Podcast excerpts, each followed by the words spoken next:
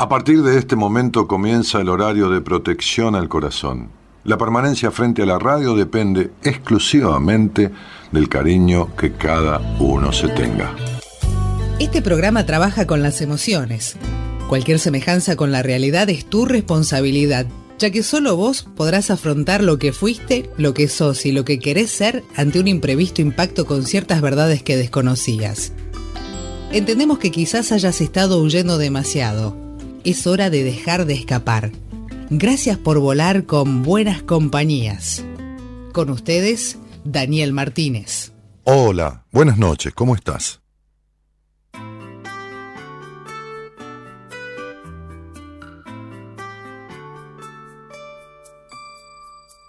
Deja que salgan todas tus penas, deja que limpie tu corazón no hay que tener ninguna vergüenza, también es humano el dolor. Derramaré una lágrima en la mesa, te pediré un favor. Hoy ya no puedo darte mi entereza, dame tu hombro y tu silencio hoy. Quiero cantar una canción que le haga bien a mi alma. Quiero largar toda esta emoción sin tenerle miedo a nada. Pero no te apures, no te apures. No hay donde llegar. No te apures, no te apures no hay donde llegar. Le pediré a destino las respuestas o le preguntaría a Dios si este camino está cubierto de piedras o simplemente es uno de esos días que Quiero cantar una canción que le haga bien a mi alma. Quiero volcar toda esta emoción sin tenerle miedo a nada. Pero no te apures, no te apures.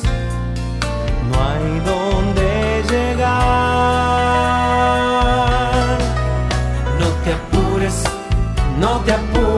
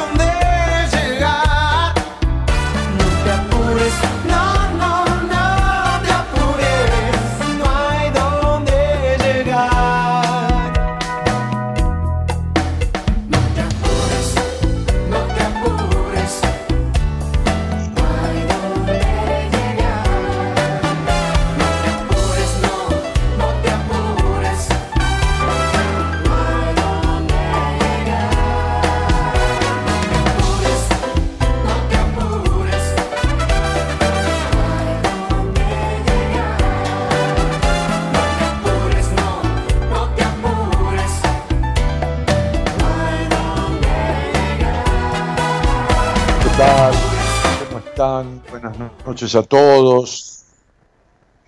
Bueno. A ver.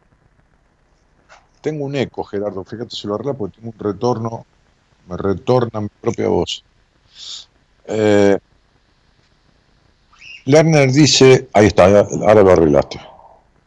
Este, dice, deja que salgan todas tus penas, deja que limpie tu corazón, no hay que tener ninguna vergüenza, también es humano el dolor.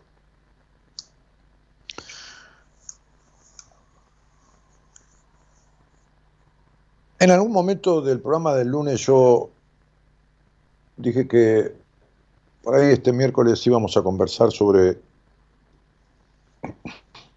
el tema que justamente tiene la primera estrofa de esta canción, ¿no?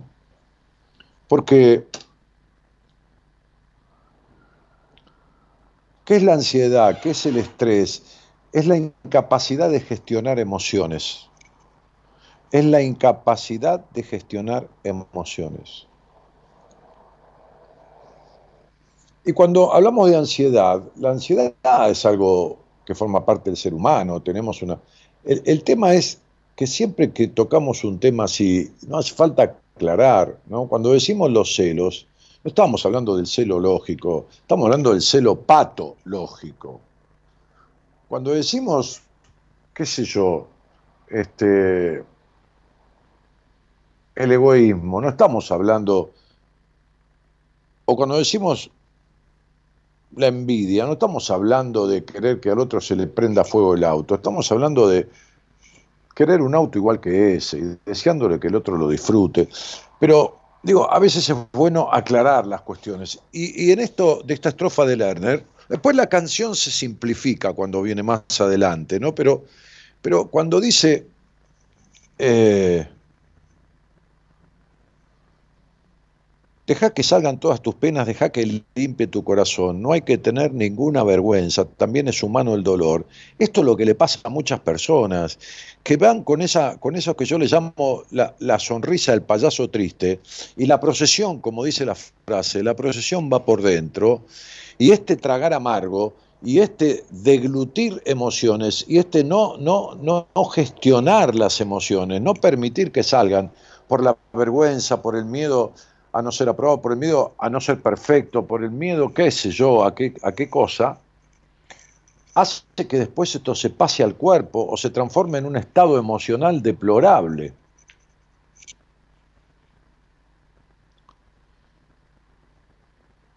A veces uno dice, decime que te duele y te diré cómo piensas. Entonces yo le daba a la, a, la, a la, productora del programa, a Eloísa, las pautas del posteo de hoy. Le dije, mira, el posteo de hoy, y le mandé un audio, ¿no? Componelo, armalo en base a lo que te dije, ¿no? Este, dale forma, mándamelo, bueno. Y entonces yo le decía que aceptar que el cuerpo es un guardián, es hacer consciente el poder natural que el cuerpo tiene. Esto lo hemos posteado en, Instagram, si lo quieren tomar, porque después es una historia y desaparece, ¿no? Aceptar que el cuerpo es un guardián es hacer consciente el poder natural que el cuerpo tiene. Ejemplo, me quiero ir caminando 30 kilómetros. La mente quiere ir, pero a los 10 kilómetros se te hinchan los pies y no podés caminar más que un metro.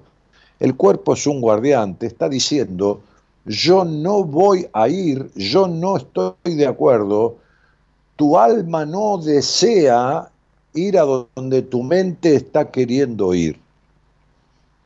Y no estoy hablando justamente de una caminata de 30 kilómetros o una peregrinación que se entiende, ¿no? Estoy hablando de que uno con la mente quiere cosas que, y se obliga y esto y lo otro que después el cuerpo no acompaña y manda señales claras. Señales que son muy claras. Por eso el cuerpo es un guardián. Entonces, hay que reconocer, decíamos en este posteo, que el guardián anuncia cuando existe un peligro. Es decir, el guardián nos pone en alerta. Ahora bien, ¿quién es el mensajero de ese guardián? ¿no? O sea, por ejemplo, ustedes tienen un sistema de alarma en la casa. El sistema de alarma suena y viene el tipo con la moto de la empresa de seguridad, qué sé yo, o la policía o quien fuera, acuden porque este sistema está interconectado, ¿no? Entonces, este sistema es el mensajero de aquel guardián. ¿Quién es el mensajero del guardián del cuerpo? Del, cuerpo guardián, ¿no? ¿Quién es el que le el que le manda el mensaje al cuerpo para que el cuerpo manifieste el dolor, la afectación, la enfermedad, el síntoma emocional. Cuando uno se siente que no está en eje, que está descentrado, que lo que la mente quiere, dice y proyecta no coincide con lo que el alma siente, lo que grita por dentro, este alma, llámenle conciencia, llámenle el inconsciente, llámenle lo que quieran, envía mensajes a través del cuerpo, a veces a través de los sueños. Y aquí le hice poner una frase que yo repito hace mucho tiempo, los dolores que nos quedan son libertades que nos faltan.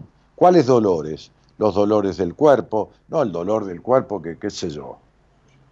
Estás sin dormir y te duele el cuerpo un día o, o te fuiste y corriste 10 kilómetros. No, los dolores, las enfermedades, los dolores, las melancolías, los dolores emocionales, los dolores que nos quedan son libertades que nos faltan. Los dolores que nos quedan son libertades que nos faltan. Entonces decía, te invito a que converses conmigo, a que salgas al aire, a que te animes a conversar sobre qué te duele.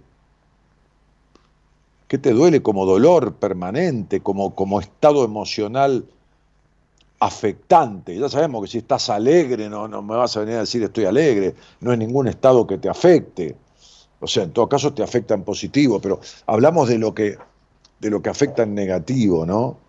Este, te invito a que trates de entender los mensajes que tu cuerpo está mandando, porque alguien, ¿no? Alguien está despertando en este cuerpo estos síntomas o en este estado emocional, estos síntomas, o en este sueño recurrente, son mensajes que tenés que entender, tenés que dejar de esquivar. Por eso la estrofa de Lerner que dice, deja que salgan todas tus penas. Los dolores son penas reprimidas. Los dolores son tu yo verdadero que está gritando deja que limpie tu corazón, porque está tratando de compensarse. Tu corazón, tu alma, está tratando de reparar, de limpiar lo que tiene acumulado. Está tratando de reordenarse, de volver a ordenarse. Es el cajón del placar lleno de cosas al que le querés meter algo más y no entra nada. Y lo querés cerrar y haciendo fuerza no cierra porque está pidiendo limpiarse, está pidiendo que hagas orden. El cuerpo, el otro día yo atendía, no me acuerdo de qué edad, una chica muy joven que, de Colombia me parece. Bueno, crea terrible el dolor de espaldas y los dolores de, rodillas, ¿no? y le decía, no es que pareces una persona grande, porque hay, dos clases de personas de mucha edad, las que son grandes y las que son viejas, o las que están viejas. Y a lo mejor tienen la misma edad, que yo, tienen 70 o tienen 80. La que es grande tiene 80 y está bien, lleva bien sus 80. O el que es grande, varón, mujer, lo que sea. La que es vieja lleva mal sus 80 desde los 60, desde los 50, desde los 40 y desde los 30. Entonces yo le dije, estás vieja teniendo 30 años, estás vieja. Entonces, dolor de espalda, dolor de rodillas, frecuente, recurrente. Entonces digo, está bueno que uno permita que esto suceda, que salgan todas estas afectaciones, estas penas o estos padeceres que se limpie el corazón, que se limpie el alma de uno. Porque el alma llama por teléfono, le toca timbre, le manda un WhatsApp al cuerpo para que avise lo que el alma está padeciendo. No hay que tener ninguna vergüenza, dice la canción. También es humano el dolor. También es humano el fracaso. también es humano el miedo y tus sueños o los dolores de tu cuerpo, las enfermedades, hablan de eso. Yo estoy atendiendo a una mujer de España que vino con, una enfermedad que es terrible y es mortal. O sea, puede llegar a ser mortal, que es un lupus, que, le ha afectado parte del cuerpo, que le han operado, le han quitado alguna parte del cuerpo, eh, la, quieren operar de vuelta, qué sé yo. Entonces, bueno, mediante el proceso que hicimos hasta ahora, ha hecho una transformación de cierto aspecto que para mí era el desencadenante de toda, de toda esta cuestión física. Para mí, para mí, era mi opinión. Por supuesto que llegó a mí a través de otra paciente de, Brasil, ella vive en España, este, y, y, ¿cómo se llama? Este, y, en estado de desesperación, ¿no? Bueno, bueno, resulta que fue a hacerse un estudio por esa posible nueva intervención quirúrgica. Entonces los estudios de ciertos índices le dieron peores. Entonces eh, los dos especialistas que rigen su, su, cuidado médico le dijeron, deben ser terribles los, dolores que estás padeciendo. Y ella dijo, no me duele nada. Y le decía, no, no puede ser. No, no me duele nada. No, no puede ser. Entonces ella me lo contaba esta tarde, esta tarde que yo la, quise ubicar y era de noche ya en España. Este, y yo le dije, es que, es que el cuerpo es sabio, el cuerpo genera hormonas que son anestésicos, que son hormonas del placer, del disfrute. La serotonina es la hormona de la felicidad. ¿Qué se le da a un, a un, a un depresivo? no alguien que está deprimido. Bueno, estoy deprimido porque me echaron del trabajo, porque me separé, estoy deprimido, estoy triste. Deprimido es eso. Depresivo es otra cosa. Entonces, ¿qué se le da? Y un antidepresivo. ¿Qué es un antidepresivo? Ahí, para decirlo de manera que todos entendamos. Es un captador de serotonina, es decir, la serotonina que el cuerpo produce, la capta, no deja que se escape, no deja que se vaya, la capta como si la tajara y la, pusiera en un, en un tarro, y eso le levanta el ánimo al depresivo. Pero el cuerpo tiene la capacidad de segregar serotonina. ¿A través de qué? A través del placer, del disfrute de esto. Cuando no se hace, se logra químicamente un poco, pero hay que resolverlo con una terapia. Ahora, resulta que los índices le dieron peores de cierta... Entonces yo le dije hoy, bueno, yo te dije cuando te conocí que hay enfermedades que aparentemente la ciencia declara como incurables y que la tuya lleva, lleva a la muerte siempre nos vamos a morir, pero lleva como que se le instala y, es muy posible que, muera la persona, muchas veces con, cierta característica de esa enfermedad. Entonces le dije, vamos a ver si juntos mitigamos o detenemos el dolor. Entonces yo le dije, ya logramos lo que te decían que era imposible. Resulta que no pueden creer los médicos que a vos no te duela.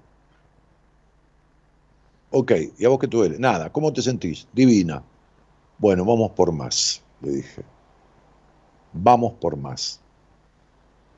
Y le mandé un ejercicio que se lo escribí, se lo mandé en su historia clínica, que parece mágico, que no es mágico, que es una conexión,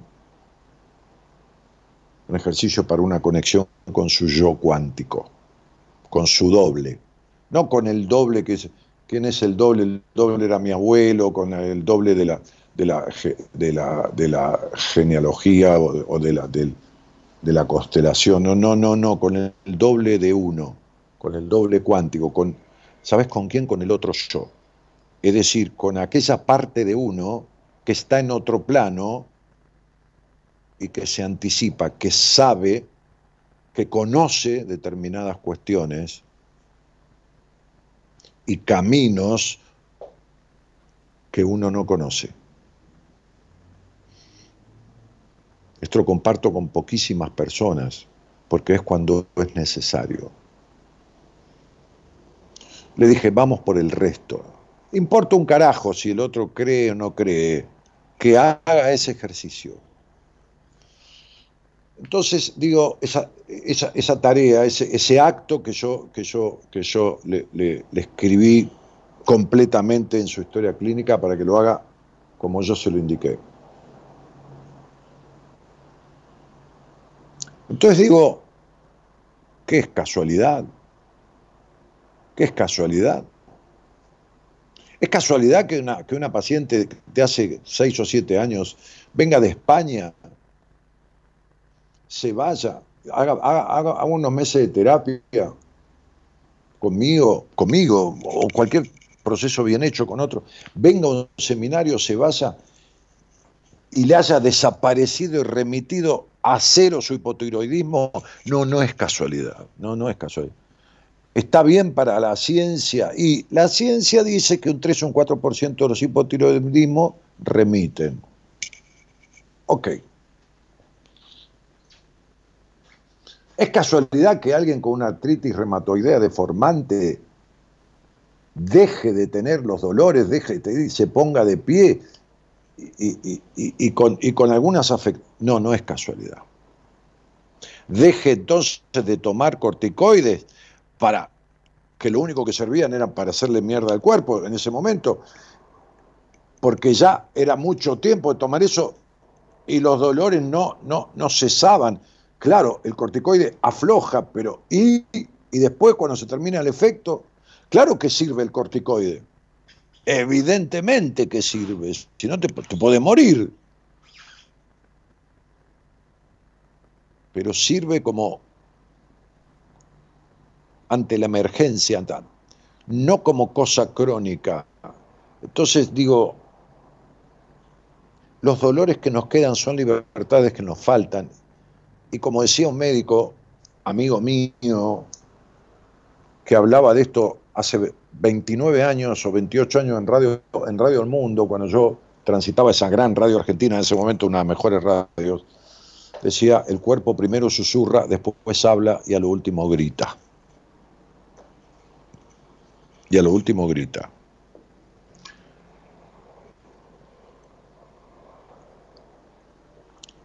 Entonces, Digo, yo me, ofrezco desde lo que conozco,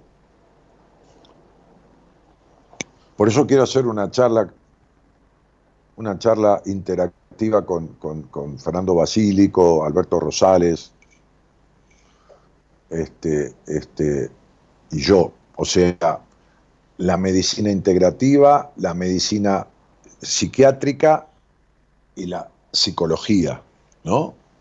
Este, y, la, psicología integral, ¿no? La, psicología integrativa también, ¿no?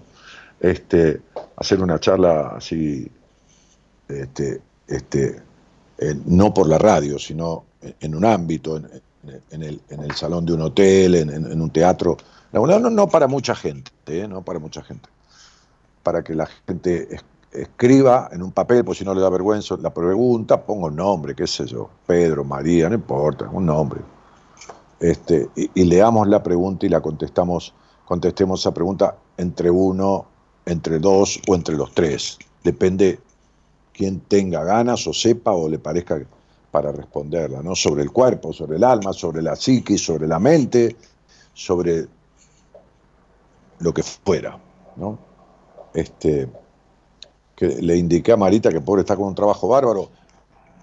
Eh, les cuento que Marita, ¿se acuerdan que el 15 de, enero ponía en marcha las inscripciones del seminario? Bueno, está cercana, ya concretaron la inscripción con la seña, con todo, eh, casi el 50% de la cantidad de gente que en principio teníamos este, como, como cupo, ¿no?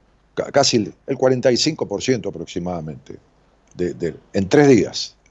O sea que calculo que si estamos a 18, 19 de, enero, me parece que para el, para el, no sé, para el 23 de enero, 25, 28, no sé, en 10 días más, si en tres días hay casi la mitad, en 7, 8 días más está terminado el seminario, cerrado la cantidad de gente.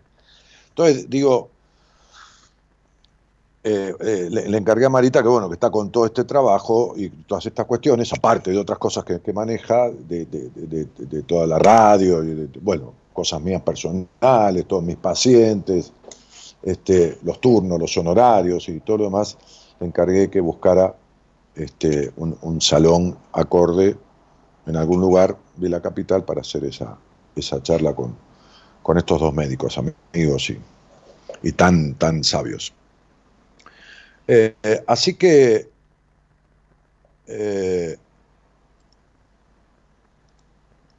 si alguien quiere hablar conmigo de esto que, le pasa, ¿no? Más allá de, qué sé yo, la vergüenza, ¿no? Como dice la canción, no hay que tener ninguna vergüenza, también es humano el dolor, deja que salgan tus penas, tus sentires, y deja que se limpie tu corazón, ¿no? Digo, este,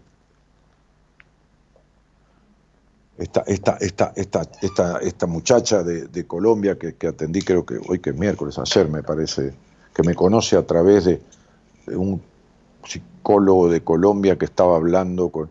Ah, no, es de España ella, no, perdón, no es de Colombia, es de España, que estaba, que estaba, que estaba hablando con, con, con un eh, profesional de España y ahí me nombraron y, ella conectó y después, qué sé yo, empezó a seguirlo a este psicólogo de Colombia y, después me vio con el psicólogo de Colombia. Bueno, todas estas vueltas que tienen hoy las redes, ¿no? Entonces ella me decía, no, no quiero más, no, no quiero más, no, no quiero más, me decía, no, tiene 30 años y a mí me daba pena ver una muchacha, como le dije, agradable, bonita, tan mal, tan, tan mal, estar tan mal físicamente, no físicamente de gorda ni flaca, no hablo de eso, tan mal de estado físico y anímico, y anímico y emocional, ¿no? Este, bueno, le digo, fíjate qué vas a hacer con esto, ¿no? Cuando le expliqué todo, visto su numerología y le expliqué todos los por qué y los cómo y los cuándo, bueno, ahora, ahora, ahora te toca decidir, le dije este, porque vos que tenés tantas vueltas en tu vida y tanta incapacidad, no incapacidad natural, genética, no, incapacidad vincular por, por, su crianza de expresarte, vas a tener que decidir, aunque sea expresarte con vos misma. Y me dijo, porque era de pocas palabras, me dijo, te sigo, te sigo. Me daba mucho miedo, pero te sigo. Bueno, vamos a laburar, le dije, no, vamos a laburar en esto, vamos a trabajar en esto. Entonces, este, este, digo, ahí tenés el teléfono, ¿no? El teléfono de la, de la producción. Este, si querés mandar un mensaje de, WhatsApp, este, mandá un mensaje de WhatsApp eh, y, y, decirle a la productora, a Loisa, que querés conversar conmigo, este, y, y hablamos a ver si podemos deducir un poco juntos, tampoco te vas a creer que yo soy el oráculo de Delfos, un poco, por lo menos, este, que te lleves una idea de, de un sueño recurrente o, de afectaciones o enfermedades de tu cuerpo que vienen jodiéndote de hace rato, este, y, que, y que en realidad es, hora de que, de que entiendas el mensaje que te quiere dar el cuerpo. ¿Me explico? ¿Me explico, no? Sí, creo que me explico. Bueno, muy bien. Este, hay, hay, mucha gente allí enganchada. Este, y agradezco, eh, agradezco muchísimo la confianza, agradezco muchísimo la confianza de la gente que, que, tan rápidamente ¿no? Se, se, se, anotó en el seminario, ¿no? Este, este, bueno, qué sé yo. Eh, y que ha completado casi la, llegando a la mitad ya de la cantidad de gente que, que tenemos estipulada. Bueno, eh, vamos a, a, leer unos mensajitos por ahí que hay algún saludo qué sé yo, pero, pero primero vamos a cerrar esta parte. Quien quiera hablar conmigo, ahí tiene el teléfono de la transmisión, pero para los que están escuchando a través de, otra manera, este, este, por la radio, por su equipo de radio, por lo que fuera, les digo, el celular de la producción es 54911, eh, 549 Argentina, Buenos Aires, 54911, 31 036171. El teléfono es 31036171. Después le agregan el 54911 para instalarlo en el WhatsApp y le mandan un mensaje a, Eloísa, la productora, por escrito o de audio, no le llamen. Por favor, no le llamen. Ella después lo llama. ¿eh? Quiero hablar con Daniel, qué sé yo. Bueno, Gerardo, hacete cargo un poquitito este, y volvemos enseguida. Pisamos el tema por la mitad y leemos unos mensajes sobre el tema. Buenas noches a todos y gracias por estar. Camino despacito, que de correr tuve bastante. Voy cosiendo los bolsillos con hilos de lo importante que no quiero más cadenas que me aten a la pena. Ahora es el momento de vivir. Escucho cada cada latido, cada sueño que me aleja del fracaso. He vivido mil historias y aunque no todas fueron buenas, siempre merece la pena seguir luchando aunque nos duela. Y agárrate a la vida, asómate al balcón de las sonrisas que iluminan un mundo de color que está esperando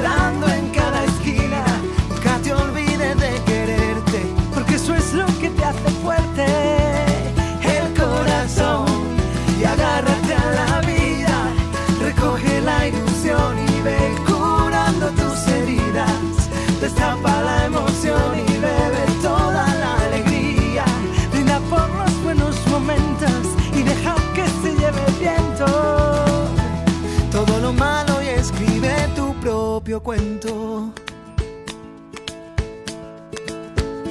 Si me siento perdido, subo la música del alma para encontrar el camino. Agarro mi guitarra y voy al sur de mi destino, cerca de donde he nacido, porque lo que hoy soy es lo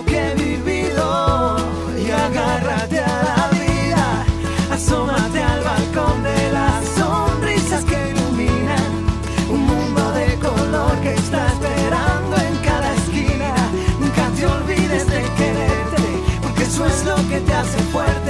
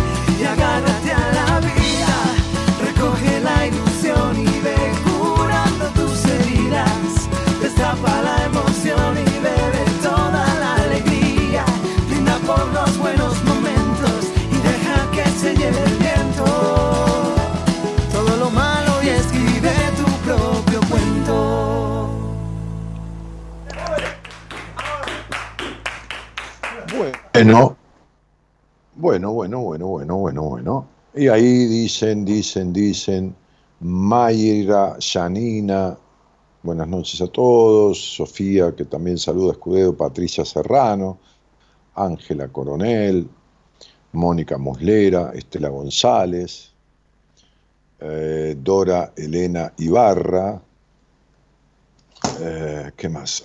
voy a acercar la otra computadora porque estoy como mal distribuido acá todo, hay de todo acá. Luz Ruartes Martínez, desde La Rioja, bueno, de diferentes lugares, ¿no?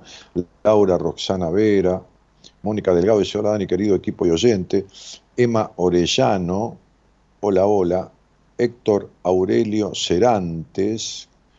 Mónica Delgado dice, el alma, y se queda pensando, como, como, no sé, no, no sé qué quisiste decir, Moni. Eh, sí, el alma. El alma tuya afectada es la que te causa tu pistantrofobia. Tu pistrantofobia. Ahora arreglate para averiguar qué es. Tu pistrantofobia proviene de las afectaciones que tu alma o psiquis o como quieras llamarle en lo que creas, este, pistantrofobia tiene. No pistrantofobia, no pistantrofobia. Em, pero ¿qué vas a hacer? quédate pensando. Eh, Jorge Álvarez dice, buenas compañías siempre ha sido para mí un gran, una gran alternativa para el alma y las emociones. Marisa Maldonado dice, hola querido Dani, oyéndote desde Granburg, gracias por transmitir tantas cosas. Mm, Diana Pérez dice Jean-Pierre Garnier, Malet, sí, el doble cuántico, claro. Este, bueno, nada, mensajes que andan por ahí, ¿no? Eh, y, que, y que dan, dan como un presente, un saludo. Bueno, fíjense, fíjense, ¿no?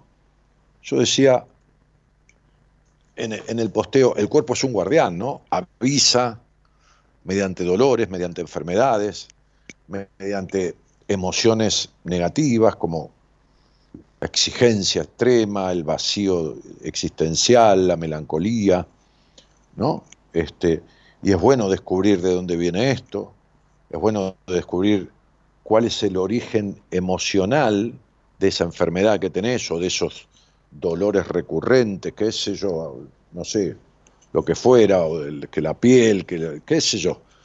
Este, es bueno, es bueno saber cuál es el mensaje que está mandando tu, una parte tuya, tu esencia, digamos, tu esencia, querés decirle tu esencia, este, a través de, un sueño recurrente, de un sueño que se repite. Así que eh, si querés lo, hablamos, este, me contaste, te, explico, trato de darte la ayuda que dentro de lo que sé este, te pueda ayudar a comprender, entender, para, para, para sanar eso, ¿no? Este, para mitigarlo, para que desaparezca, para... ¿no? Pues generalmente cuando hay un sueño recurrente y es explicado y entendido por la persona, por supuesto que es mucho más fácil con un paciente, porque uno conoce la vida del paciente, pero, pero yo he hecho eso al aire, el sueño se disipa, no vuelve más. Una vez que se comprendió. ¿Por qué? Porque llegó el mensaje. Cuando te llega el mensaje, viste, que decir, ay, a veces me pasa con un paciente, Dani, no me llegó tu mail, no me llegó tu mail. Pero ¿cómo te llegó? Si te lo contesté, acá te, le mando una foto. Digo, mira, acá está, ¿ves? La fecha. Sí, pero no me entró, no sé, no me llegó. Bueno, debe ser tu servidor, te lo mando de vuelta. Una vez que le llega el mensaje, es el mail mío, ya no se lo escribo más. Bueno, el inconsciente te manda mensaje a través de las enfermedades, a través del dolor, a través de sueños. Una vez que se comprende eso, por ejemplo, el mensaje de un sueño no se repite. Y una vez que se comprende la causa del dolor, empieza a doler menos y, después hay que sanar lo que lo produjo, hay que sanar esa afectación emocional este, que está produciendo esa enfermedad o que está produciendo esos dolores, ¿no? Este, pero, pero, pero bueno, este, es, es así este asunto. Es así este asunto. Este, bueno, a ver, voy a buscar mi, mi planilla de, de ¿cómo se llama esto? De, mi planilla de cálculos, que tengo un programa, los que hacen el, curso conmigo de numerología saben que hay un programa para que después lo utilicen, qué sé yo, las veces que les haga falta para sacar los cálculos, no tengan que sacarlo a mano, que uno se equivoca en un solo número, en una sola cuenta y ya es como otra persona. Alicia, ¿qué tal? Buenas noches. Hola, ¿qué tal? ¿Cómo estás? Bien, ¿y vos? Bueno, acá estoy. Eh, no quiero quitarte mucho tiempo. no, no, no, no me quitas ningún tiempo y no hay ningún apuro. ¿Sabes qué significa apuro? Porque, viste, el tema de Lerner dice, no te apures. las palabras, algunas, se, me ocurre descomponerla de esta manera, esta palabra. Apuro, el prefijo a, el prefijo a, denota negación, ¿no? Por ejemplo, anormal es algo que no es normal, ¿no? ¿Se entiende, no? Anormal es algo que no es normal. ¿eh? Este, Entonces, apuro sería algo que es no puro. El apuro no deja ver la pureza de ciertas cuestiones. ¿eh? El apuro. Bueno, Entonces, digo, eh, tranquila, tranquila. ¿De dónde sos, Ali? De Santa Fe Capital. Bueno, mira qué bien. ¿Y con, y con quién vivís ahí? Eh, no, yo vivo sola. Bueno, vivís con vos entonces. Exactamente, pero eh, te quería comentar eh, que me está pasando esto que vos decías de la ansiedad. pero, espera un poquitito, espera. pero, pero, pero espera, no, no, no te apures, ¿entendés? Un poquito, ¿podemos? ¿Un poquito? Dale. Después me comentás lo que quieras, pero déjame un poquitito. Bueno. ¿Cómo nos conocimos? ¿Cuánto hace que conoces el programa? Eh, muchísimos años, muchísimos, este, más de 15 años. Bueno, muy bien, muy bien. Este, ¿Y cómo lo conociste? ¿Así dando vueltas por el dial o alguien te lo recomendó? Eh, mi hija. ¿Tu hija? Sí. Ah, mira, tenés una hija, ¿de qué edad? Y de casi 29 años. Mira vos, que vive ya sola o en pareja, vive no vive con vos. Eh, vive en, en pareja, sí, tiene su vida. Claro. ¿Y vos tenés alguna actividad, Ali? Eh, sí, yo trabajo, estoy por cumplir 60 años este, voy a continuar trabajando, no, no pienso jubilarme por el momento. Eh, y bueno, hago pilates este, y estoy buscando actividades a ver que en vista, estoy tratando de proyectarme eh, para, para sentirme un poco más este, útil y no tan eh, vacía cuando me jubile. Creo que vos me entendés lo que te quiero decir. Ajá. ¿Y cómo sabes que te vas a sentir vacío cuando te jubiles? Eh, eh ¿Proyectarte en qué sentido? Porque eh, sobra tiempo, eh, la familia está cada uno lo suyo y yo quiero encontrar algo que, que me guste para, digamos, empezar una nueva vida, para no extrañar el trabajo, las compañías, las buenas compañías de trabajo. Hace unos minutos dijiste que no te pensabas jubilar, que querías seguir trabajando. Sí, seguro. Entonces. Pero esos son cinco años más nada más. Ah, porque después te jubilan por obligación, decís vos. Claro, claro. Ah, pero vos podés buscarte una tarea, una, una actividad, un, vender, qué sé yo, cosméticos, media, bombacha, no sé. Bueno, en, en eso, en eso estoy. Eh, soy bastante previsora, creo, o tal vez me adelante mucho, pero en eso estoy. Ah, ah, bueno, muy bien. Este... No sé si vender cosméticos, pero por el lado de las este, relaciones sociales, lo, ¿Y qué era, y, qué era lo que te querías, dedicar a vender cosméticos? ¿Estabas pensando en eso? No, no. No. No, no, no me gusta vender. Ah, ah, bueno, no, está bien, sí, sí, sí. Sí. Sí, no te lo decía porque yo estuviera adivinando, sino como diciendo, podés hacer alguna actividad por tu cuenta, qué sé yo, ¿no? Este... Sí, este, eh, eh, estoy investigando por diferentes caminos, ¿viste? Pintura o... Eh, mira, te cuento que probé macramé, me salió un espejo hermoso, pero es para hacerlo una vez y después, después, ¿viste? No podés hacer un espejo bordado todos los meses.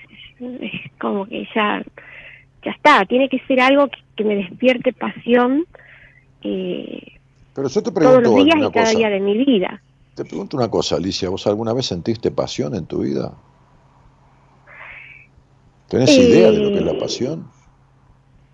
Bueno, lo dije simbólicamente. No, no, pero yo no te estoy criticando, te estoy preguntando, porque me parece que si algo te ha faltado en tu vida es pasión. Este, bueno, sí, he sentido pasión, sí, sí, pero cuando era joven, ya de grande no. No te hablo de pasión de, enamoramiento, ¿eh? No, de pasión por este, algo, de, apasionar. Bueno, yo tengo, yo tengo pasión por cosas malas. ¿Tenés pasión por qué? Cosas malas, como es, por ejemplo, las maquinitas del casino. ¿Las qué?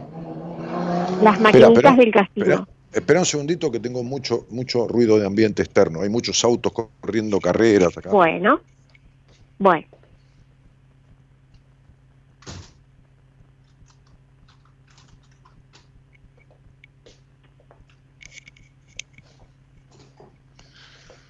¿Las maquinitas qué? ¿De, de juego? ¿Tragamonedas? Sí. Ah, sí, sí. Eh, eh, en realidad eso no es pasión. Eh, a ver. Exacto. Eso, eso es una adicción. Sí, sí, sí, sí, sí, yo eso lo, lo asumo. Sí. Mm. Justamente la adicción viene de la no dicción. De vuelta, A sí. eh, significa no. Adicción significa viene de la no dicción. Y si alguien tiene dificultades de comunicación en la vida, sos vos. Si alguien tiene necesidad de controlar todo, incluso fundamentalmente controlarse a sí misma, sos vos. ¿Qué te traía a la charla conmigo? Así no me meto en algo que, que, que, que, eh. vos no me estás pidiendo. Eh, ¿Me podés repetir, Daniel, qué me decís? ¿Que, ¿Qué me traía a la charla? Claro, ¿qué, te traía? Porque estabas apurada por decirme, mira, te llamo porque que esto que te dije, esperá, vamos, primero te voy a preguntar quién sos, de dónde venís, un poco para para, para saber algo de vos, ¿viste?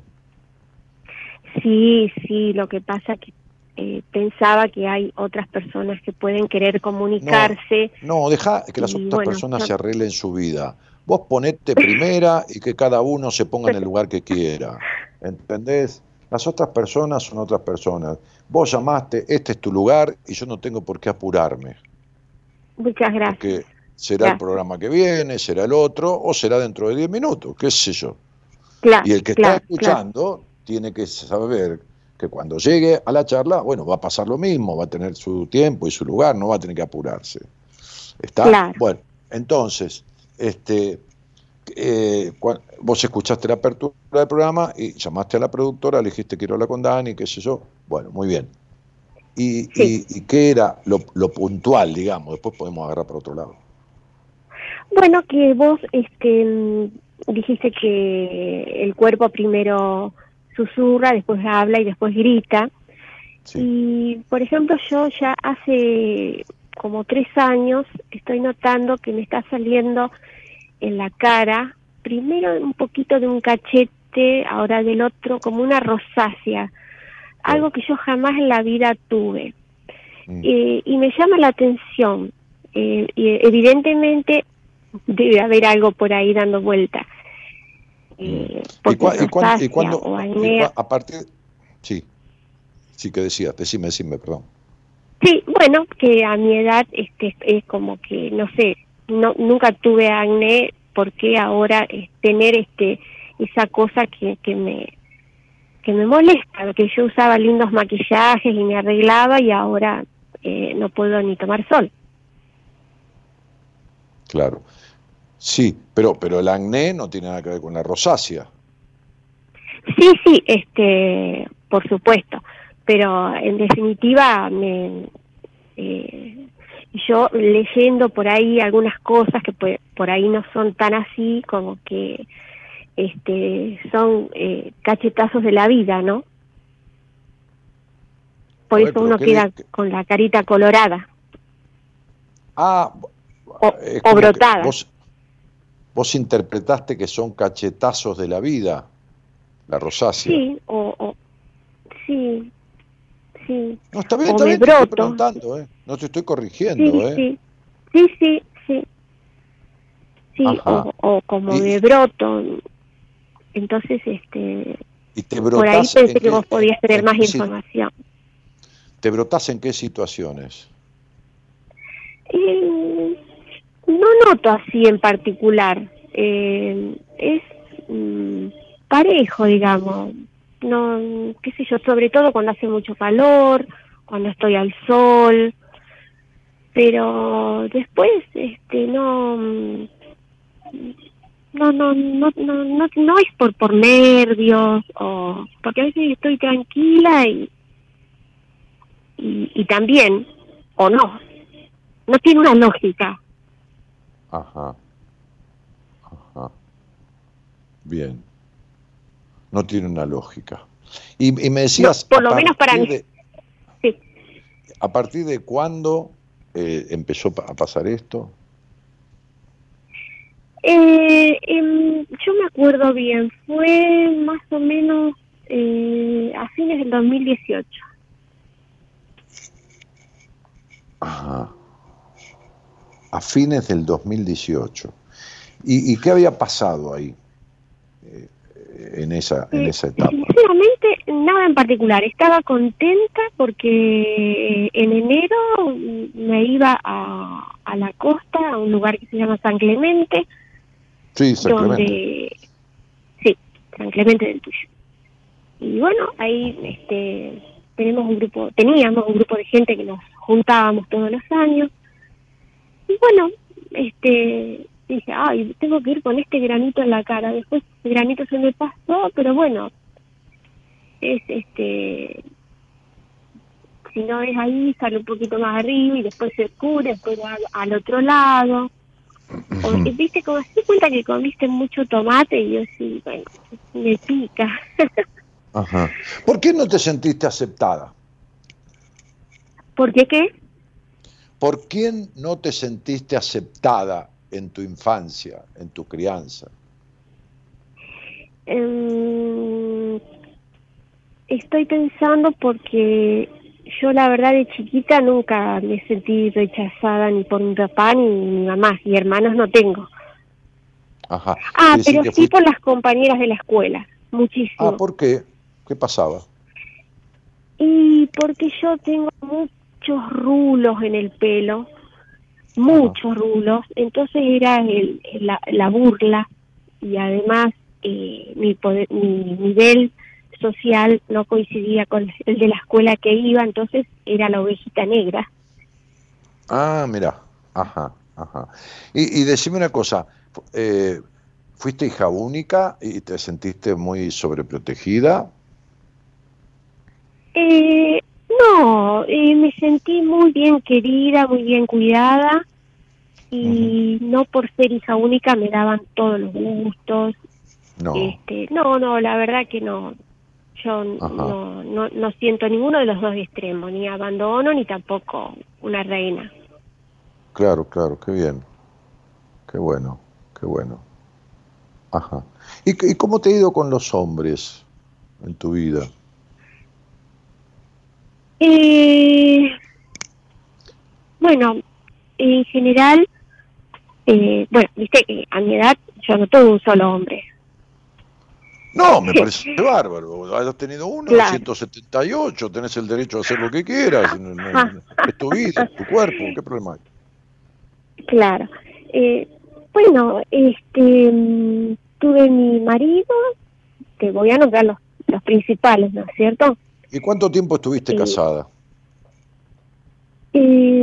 casi 10 años. Ajá. ¿Y cuándo te diste cuenta? me hubiese podido separar muchísimo antes, una lástima, el tiempo que perdí. Desde que, desde que te conociste, a, a, a, qué tiempo te diste cuenta que eso ya no iba más para nada? Y al año que me casé. Claro. ¿Y, y, y por qué te diste cuenta de eso? ¿Qué fue lo que sucedió? Y pasó que yo pensaba, o sea, mis, viejos me decían, fíjate esto, esto y aquello. Y bueno, yo decía, no, porque cuando yo me case, las cosas van, él va a ser más eh, más sociable, más manejable. ¿Y, qué, qué, sería, fíjate, esto, esto y aquello que decían tus viejos? ¿Qué era esto el mal carácter, el, el, el maltratar de palabra. Ajá. ¿Y cómo vos que fuiste tan bien tratada y tan bien querida, ni abandono, ni la reina, pero tampoco la sirvienta, ni nada, te enganchaste con un tipo con el que te quedaste 10 años en el maltrato? ¿Por qué crees que sucedió eso? ¿Por qué crees? Que si vos eh, es como si es como si vos hubieras comido toda la vida comida rica y sana, este, y te enganchás con un tipo que, qué sé yo, come porquería, hamburguesa todos los días, papa frita, grasa, toma alcohol y vos te quedás comiendo eso y tomando eso con él, ¿no? Como que nada que ver con lo que comiste toda tu vida.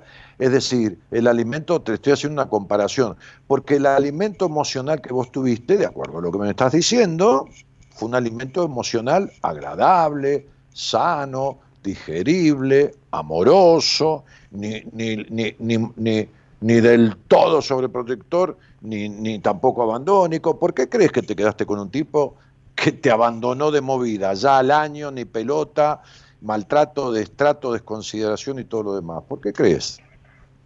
Eh, bueno, porque creo que era eh, mi par masculino, que yo veía en él una persona en ese entonces eh, muy fachera eh, o, lindo, vamos a decirlo así, y bueno, este yo enamorada creía que cosas que, que, no, no fueron. Iguales a una pero al año hijos con al año te diste cuenta al año te diste cuenta que no, no servía para nada eso. Y te diste cuenta que no iba. sí, sí, sí. y para qué te quedaste nueve años más eh, sí una buena pregunta eh, creo la buena pregunta es que tu crianza no fue para nada lo que vos crees que fue. Tu crianza fue represiva, tu crianza fue en un hogar con una madre estructurada, en un hogar bastante gris, en un hogar que crió a esta niña con prejuicios, con exigencias, con un montón de cosas, en un hogar que no escuchó, en un hogar que fundó en vos e instaló en vos conceptos horribles de la sexualidad. Eh, ah, bueno, sí, pero yo hacía lo que quería, o sea, mi mamá ah, me sí, pero hacía lo que quería, pero una cosa, una, una cosa es tener sexo para ir en contra de lo que te ordenaron y otra cosa es tener sexo a favor tuyo, porque un no tener tener relaciones sexuales en cantidad o haciendo lo que vos querés, no significa que esas relaciones sexuales sean buenas, no significa que vos hayas tenido situaciones orgásmicas plenas, no significa nada de eso. Vos estuviste con un hombre o con un hombre teniendo sexo que no se daba cuenta ni de lo que te pasaba ni de lo que no te pasaba. Vos tuviste sexo la mayoría de las veces no sintiendo orgasmo con este señor. Eh, sí, sí, tal cual. ¿Y entonces, entonces de qué me estás hablando? Mirá, este, eh, Alicia, tu rosácea no es más que la vergüenza de ser vos misma. Se te acabó esta cuestión. Está cual. Tenés vergüenza de ser vos misma, vivís para la necesidad de aprobación. Jamás confiaste en un hombre del todo.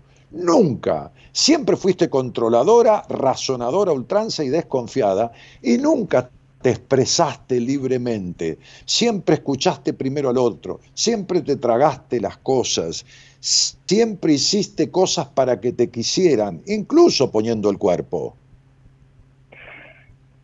Entonces este, esta rosácea no es más que la vergüenza de ser vos misma, la tremenda vergüenza de ser vos misma, porque la rosácea... Me da vergüenza envejecer. No, no te da vergüenza envejecer, te da vergüenza estar vieja, vieja de alma. Bueno, eso. Es, ah, vieja, vieja de alma. ¿Por qué? Porque tu niña todavía está en la infancia, todavía sos de mamá y papá. ¿Entendés? Eh, la rosácea, te lo leo de mis apuntes, es un conflicto de mancha, un ataque a la propia integridad, un conflicto de haber recibido ataques y esto es lo que vos recibiste en tu crianza, ataques. No, no tiene que ver con golpes ni con nada. Ataques. Sería, no importa quién sos, importa lo que nosotros queremos que vos seas. Y vos tenés que ser la señorita correcta la políticamente correcta y la que corresponde que seas. Esa, esa fue tu crianza. Un ataque continuo a tu libertad. Eh, eso de cuando yo era chica, me decís. Sí, por supuesto. Cuando tenías chico, cuando tenías 12, 13, 14, 15, 16.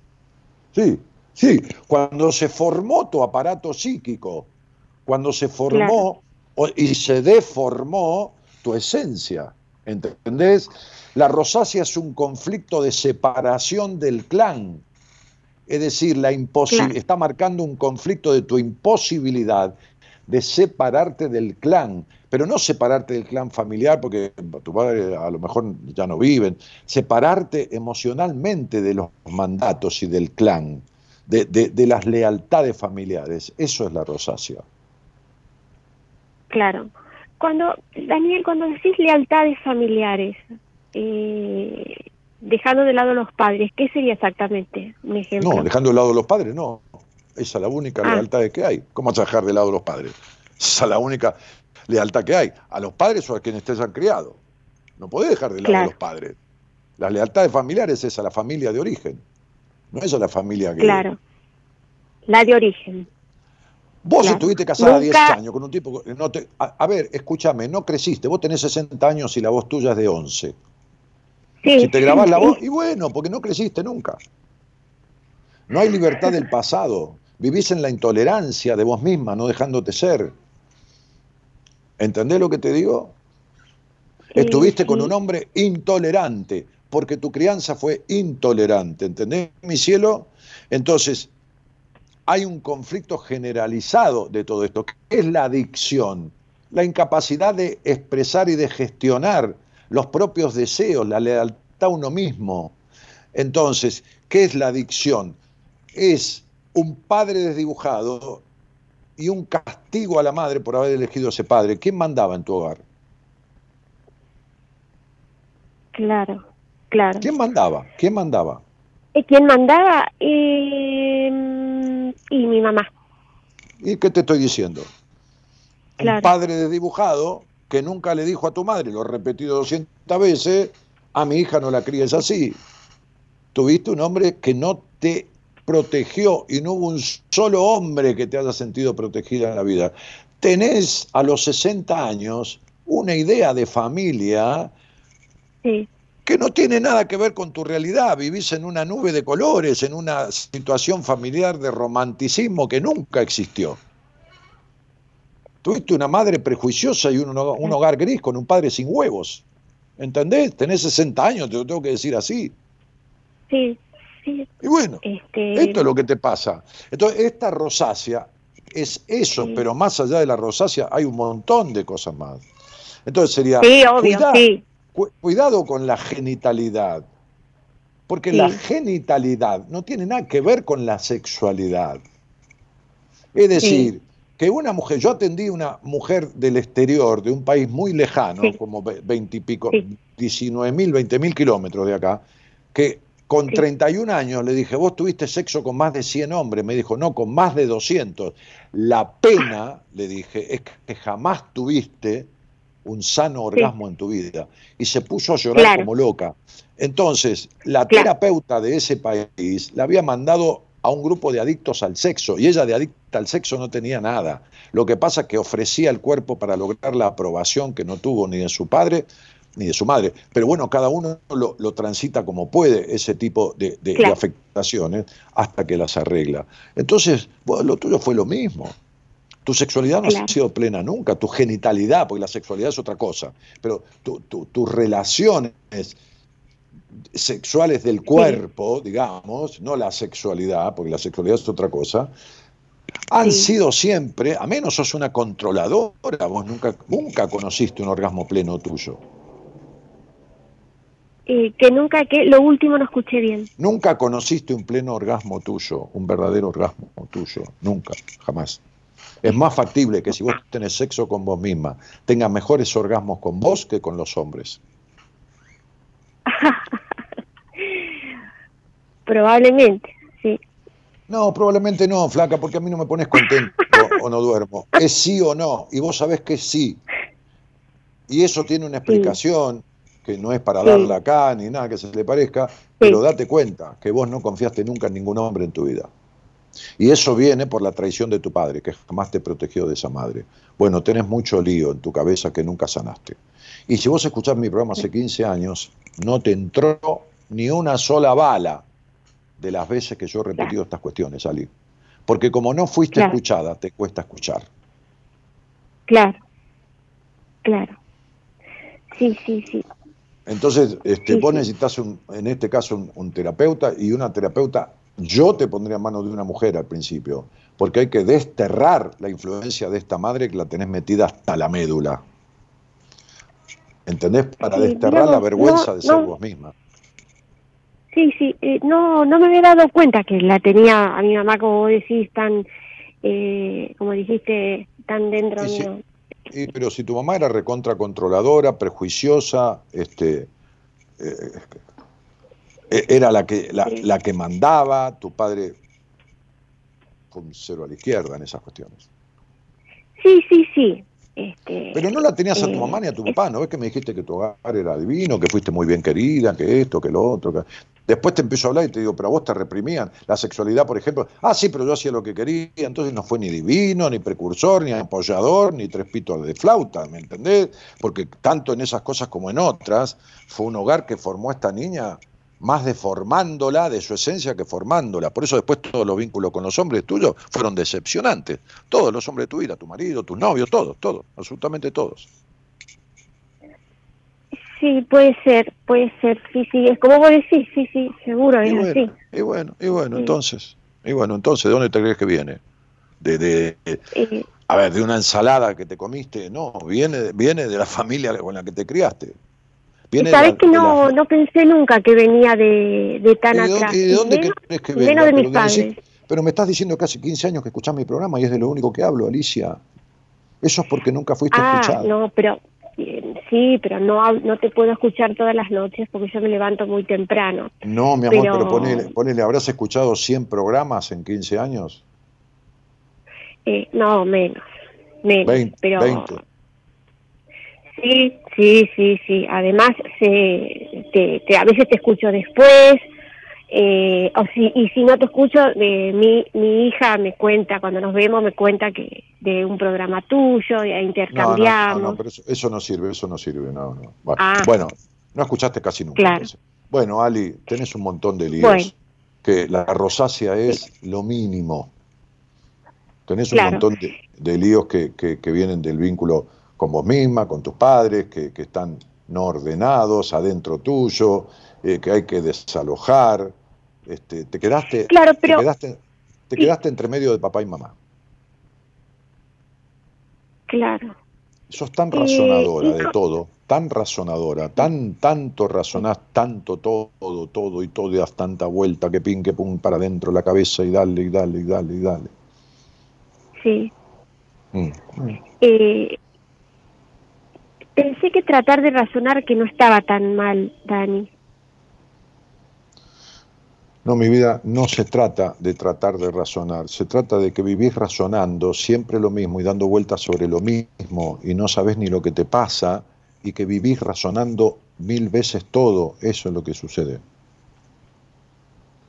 Claro, sí, sí, sí, mm. sí, sí, mm. sí, tengo que este, este, justamente tengo que aprovechar eras una Nena, eras una nena razonadora, ya de chiquitita ya razonabas muchísimo.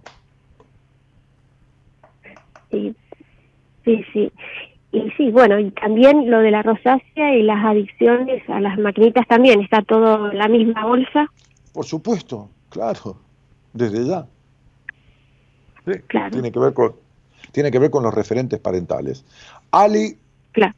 Fíjate, cualquier cosa me bueno. en Instagram, si no encontrás a alguien que te sirva, me pedís en Instagram, me hace acordar de la charla, de lo que te dije y yo te recomiendo a alguien. Te mando un beso grande. Bueno, bueno, muchas gracias. Un gusto. Chao. Gracias, Daniel. Chao, chao. De nada, mi vida. Chao, chao. Bueno, bueno, estas cosas son las que pasan. Estas cosas son las que pasan. No, no, no, no, no registramos.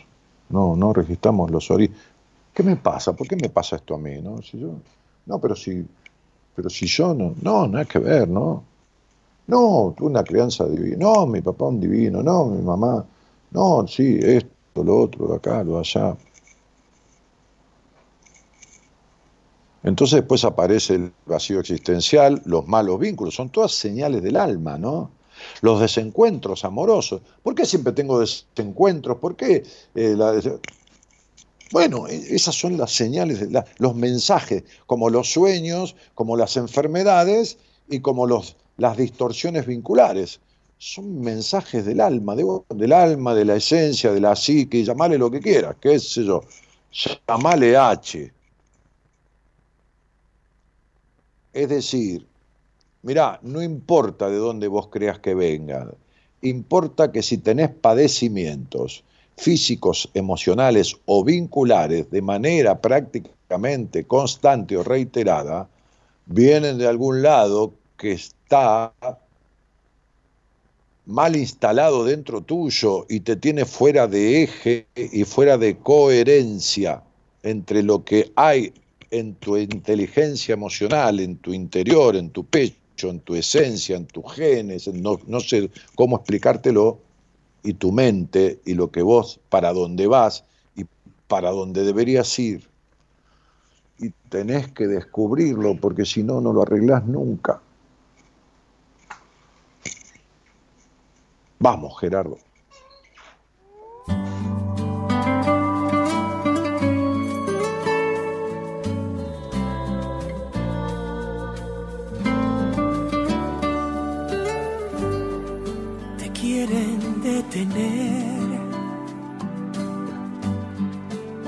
Dirán que no, mas no pueden entender lo que hay en tu interior. Te quieren dominar, oh, jugar con tu sentir. Pero no comprenderán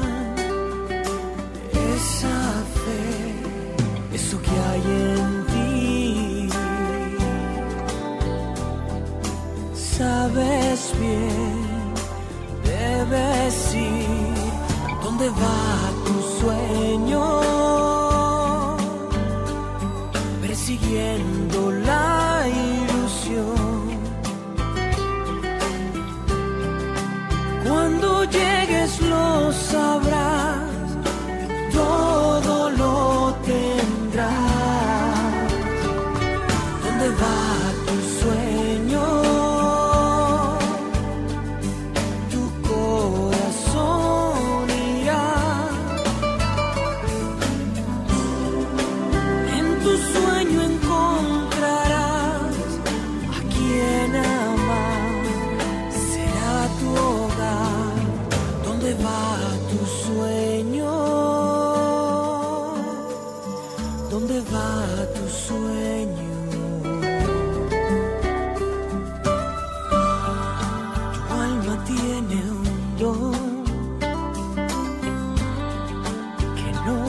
se apagará. Es tu sueño, tu ilusión, poder soñar, es creer en ti.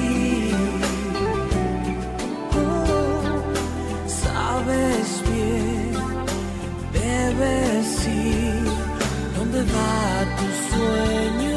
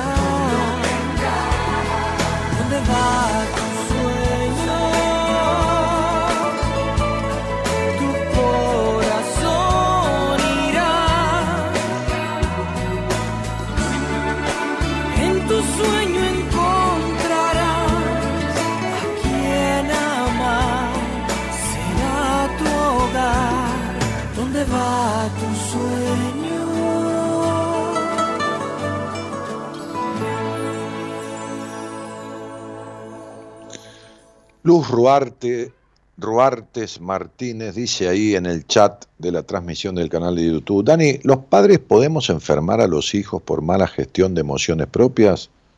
Imagínate, Luz, que, qué sé tengas un padre, un marido alcohólico. Este alcoholismo le despierta melancolías profundas, o lo contrario, agresividad, y, tengas un hijo y lo críes con un padre alcohólico, por lo tanto, si él es adicto, vos sos coadicta, adicta al adicto. Por lo tanto, tenés una dependencia emocional de un adicto, de un hombre desdibujado, por lo tanto, traes una historia de un padre abandónico, desdibujado, ¿y qué, y qué le vas a causar a tu hija o a tu hijo? Suponete que sos una madre criada en la hiperexigencia y entonces vos, que no resolviste esa emoción, esa cuestión, esa conducta, vivís exigiéndote perfeccionismo, que esto, que lo otro, lo de acá, lo de allá, y traspasás esto a tu hijo. ¿Por qué? Y porque definitivamente uno no puede dar otra cosa que lo que tiene. Digo, no le puedes dar un millón de dólares a tu hija o a tu hijo si no tenés el millón de dólares. No, no le puedes dar lo que no tenés. Imagínate que vos estás, no sos, sino que estás infeliz. Vivís tu vida en constante melancolía, vacío existencial, conflictos con, tu, con, el disfrute, culpa por disfrutar, ya sea de la vida, ya sea de tu, de tu genitalidad. ¿Y qué le vas a traspasar a tu hija o a tu hijo? Lo mismo, exactamente. Yo no sé si vos sos nueva en este programa, no recuerdo, porque la verdad que no recuerdo todos los nombres de la gente que escribe, pero vas a escuchar acá todo el tiempo personas afectadas. ¿Por qué? Porque tuvieron hogares afectantes. ¿Y, cuáles hogares son perfectos? Ninguno, porque no hay padres perfectos. Ahora, los hogares son todos disfuncionales. Dejan disfunciones, porque justamente lo que dejan es la tarea que uno tiene que hacer. Si uno se queda tal cual lo criaron, uno está incompleto, porque es solo el producto de dos personas es como si hubieras ido al colegio y tuviste dos maestras y nunca más fuiste al colegio, de nada. ¿Entendés? Está bien, aprendiste a leer un poco y a escribir, pero bueno.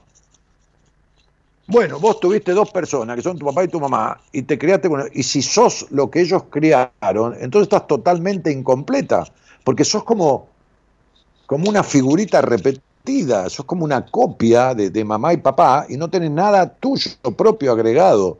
Entonces digo, para decírtelo en palabras gruesas, ¿no? En el sentido, a ver, este, este, coloquialmente, ¿no? Entonces, este, ¿cómo no vas a afectar a tus hijos si vos no resolviste conflictos de tu historia? Por supuesto, desde ya, sin duda. El otro día yo hice un programa sobre el colecho, que tiene que ver con esta tengo una paciente que durmió con, con, con, la madre este, este, y dormía con la madre. Entonces, qué sé yo, el padre buscaba a la madre a la noche y la llevaba al otro cuarto. La nena dormía con la madre. Vos fijate, ¿no? entonces, cuando la madre se iba al otro dormitorio con el marido, la nena se despertaba e iba y se quedaba escuchando y escuchaba las relaciones sexuales. Pero cuando el padre se murió o se separó, volvió a dormir con la madre, hasta que tuvo, qué sé yo, qué edad, 15, pero no sabés los conflictos vinculares que tiene, las cuestiones que tiene con la, con la, con, la intimidad, las, las, inseguridades. ¿Qué querés que te diga? O sea, hay 200 cosas. Entonces, pero sin duda que cuando un adulto no... Por eso no sirven los psicólogos que no resolvieron conflictos base de su vida. No sirven. ¿Pero por qué no sirven? Porque no pueden arreglar en lo demás lo que no tienen arreglado en sí mismo. ¿No? Por eso el, 70% del mundo hace terapia bla bla. Va y empiezan bla bla bla bla bla. Bueno, sí, no, bueno, bueno. Bueno, perdona a tu papá, bueno, no discutas con tu novio, con tu marido, tenés que ser menos celosa o menos celoso, este, bueno, sí, Bueno, eh, perdona, este, no te exijas tan. Bueno, nos vemos la semana que viene, ¿eh? Nos vemos a, bueno, la semana que viene. ¿Qué tal? ¿Cómo te va? Bueno, bla, bla, bla. Bueno, bueno, bueno, tenés que. Y ahí estamos, terapia, bla, bla. Bla, bla. Se, quedan 5 años, 4, 3, 2, 6 meses, 8 años, 14, 15, 20 años con diferentes terapeutas en el bla, bla. En el bla, bla. No, no hay otra cosa. Hay gente que tiene 10 años de terapia, empieza un proceso conmigo o con alguno terapeuta del equipo. Yo no soy fumanchú, ¿viste? No sé este, y le empiezo a explicar, me dice, pero esto nunca me lo explicaron. Le digo, pero no importa si te lo explicaron o no. ¿Te coincide? No, me coincide plenamente. Me hace centro. Lo que me estás diciendo es así, es tal cual, no puedo creerte. Bueno, y bueno, ¿y yo qué culpa tengo? Si no te lo explicaron, si no te lo dijeron, si no te lo revelaron. ¿Qué, qué querés que le haga? Estuviste con inservible. Y bueno, ¿y qué querés que le haga? ¿Y qué, qué vamos a hacer? Dejá, ya está. Entonces, Luz Ruartes Martínez, sí, afirmativo, totalmente. Totalmente. Juan José Pardo dice, hola Ani, nos vamos a ver en el seminario. No es un retiro, es un seminario. el retiro son los retiros espirituales que hacemos en el colegio. Este, este, Juan José Pardo dice, nos vamos a ver en el seminario. Él dice retiro. Me queda recibir la, la información de Marita para hacer la reserva a ver, ¿cuándo le mandaste el mail a Marita? Porque si lo mandaste hace cuatro o cinco días, ella ya todo, todo lo que tenía hasta el 15, 16, lo tiene todo contestado. ¿eh? Ah, si se lo mandaste hoy, bueno, te lo contestará y, nos veremos. Marisa Maldonado me hace acordar de charlas que teníamos con un médico que venía al programa, este, eh, que explicaba sobre las emociones, con las enfermedades. Sí, sí, me acuerdo, por supuesto. Y que ella notaba todas las cosas que, que este médico decía, me está hablando de hace 10, 12 años atrás. Sí, sí, sí. Lo eché al médico ese, lo eché por falta de lealtad con los compañeros del equipo. Lo eché. Este, este, ¿qué más? Guillermo Villarreal, sabía mucho, pero lo eché. Eh, eh, Guillermo Villarreal Buenas noches, Dani. Porque tenía una hija que se había recibido de psicóloga y cuando gente del programa lo llamaba este, a este tipo para atenderse con él como médico, después por él, él veía que la persona necesitaba terapia y se lo mandaba a la hija. Y él tenía ocho o nueve compañeros del equipo que formamos, que son psicólogos, terapeutas, y que juntos aportamos un dinero para sostener toda esta estructura de este programa. Así que lo eché olímpicamente. Eh, eh, pusieron el tema de la película Atlantis de Disney. Anabela. Y, alguien compró el libro que, dice: Yo compré el libro de ese médico. Sí, yo se lo hice escribir y yo le escribí el prólogo. Pero bueno, hay gente que es gente de mierda, que, que sabe mucho como profesional, pero que son desleales como persona. A mí no me hizo nada, ¿eh? porque a mí no tenía que derivarme ningún paciente. Yo generalmente no, no, tengo lugar, voy tomando los pacientes yo y generalmente tengo gente en espera, siempre, ¿no? Por ahí de espera de 15 días, de 20, de 30, yo tengo gente en espera. no es que yo, a mí me afectó, no, no. Esto no lo conté nunca, la primera vez que lo cuento, pero este, como viene al caso, eh, Sí, a mí, dame un tipo que no sepa tanto, pero que sea buena persona. ¿eh? Porque el que sabe mucho y es mala persona termina cagando, el que caga a sus compañeros termina cagando a sus pacientes también. ¿Mm? Los termina cagando. Así que es esto. Eh, sí, sí, a mí gente que sepa un poco, que sepa más, ¿quién sabe más en el mundo? Nadie, nadie, Nadie es el que más sabe, nadie es el, más ignorante, no, existe el más nada. ¿Quién es la Miss Mundo, la más linda del mundo? No, debe haber un millón de mujeres más lindas que ella, pero de las que se presentaron en el concurso, que, y bueno, eligieron esa. No, no, no hay ni el más lindo, ni la más linda, ni el más feo, ni el más. No hay, no no hay el más nada. Cuando dice, bueno, el tipo más rico del mundo, eh, ¿sabés la gente que tiene plata en negro, plata no de clase? ¿Sabés los jeques árabes, la plata que tienen al lado de, de Elon Musk? pero olvídate, ¿no? Pero bueno. se establecen ranking de lo que quiera. A mí dame buena gente. Cuando es buena gente, si tiene conocimiento, va a ser leal con sus pacientes y va a ser leal con su equipo y con, con sus compañeros y con sus profesionales. Eso, eso es lo que a mí me interesa, las lealtades. Es decir, miren, gente capaz hay muchísima, gente honesta hay muchísima. Ahora, gente honesta y capaz, las dos cosas juntas son las menos.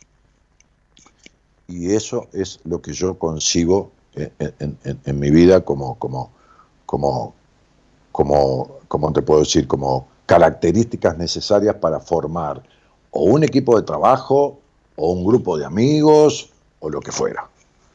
Capacidad con honestidad. Y primero la segunda, honestidad, la lealtad. No digo no tener picardía, no digo no, no ser astuto, no, no, no, no digo nada, no, no, no. Tampoco me dar agua bendita, nadie es San Martín, ni San Martín orinaba agua bendita tampoco, porque quien conoce la historia de San Martín o de Belgrano o de Rosas, que el otro día estuve en una casa que, parte en un edificio que fue de Rosas, este, que tuvo sus cuestiones. ¿no? este, este, también, y Sarmiento, y esto y lo otro. Eh, entonces serían, hablo de, códigos, hablo de códigos, hablo de eso. Buah, yo me entiendo. Y alguno quizás también. Eh,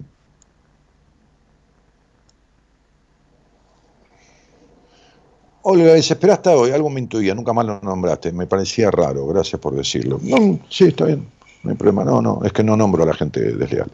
Bueno, por más que ustedes pongan el nombre, yo no lo no, no, nombro. Eh, Dani, hace poco que te escucho, recién entro, pero tengo ganas de llamarte y hablar con vos, pero tengo un miedo porque sé que me vas a cagar a pedo. Pero, a ver, ¿cómo te voy a cagar a pedo? ¿Qué es, qué, qué es eso? ¿Que sos un chico? Que yo, te cago? yo soy tu papá. ¿Qué, ¿Qué sería cagarte a pedo? O sea. Bueno, no llames, qué sé yo. No, no, no. En fin. Ese es tu pretexto para no llamar y seguir como estás. Pero bueno, qué sé yo. Ese es tu justificativo, ¿no? Este. Mira, un viejo maestro me decía hace muchísimos años, cuando yo tenía más o menos tu edad, ¿no? Tenía 30 años, 31, 29, 32, no me acuerdo, no sé cuánto tenés vos, pero este, me decía, mire, mire, me decía, esto que yo le digo a ustedes que están del otro lado, ¿no? La peor de las verdades es mejor que la incertidumbre. Y muchos de los que están escuchando viven en la incertidumbre. Yo diría que la gran mayoría viven en la incertidumbre. La peor de las verdades es mejor que la incertidumbre. Porque cuando uno tiene la peor de las verdades, tiene la verdad y puede hacer, puede decidir qué hacer con ella. Es decir, vos vas al médico, entonces le das el análisis, ¿no? ¿Qué sé yo? El tipo agarra el análisis. Y hace así, mira.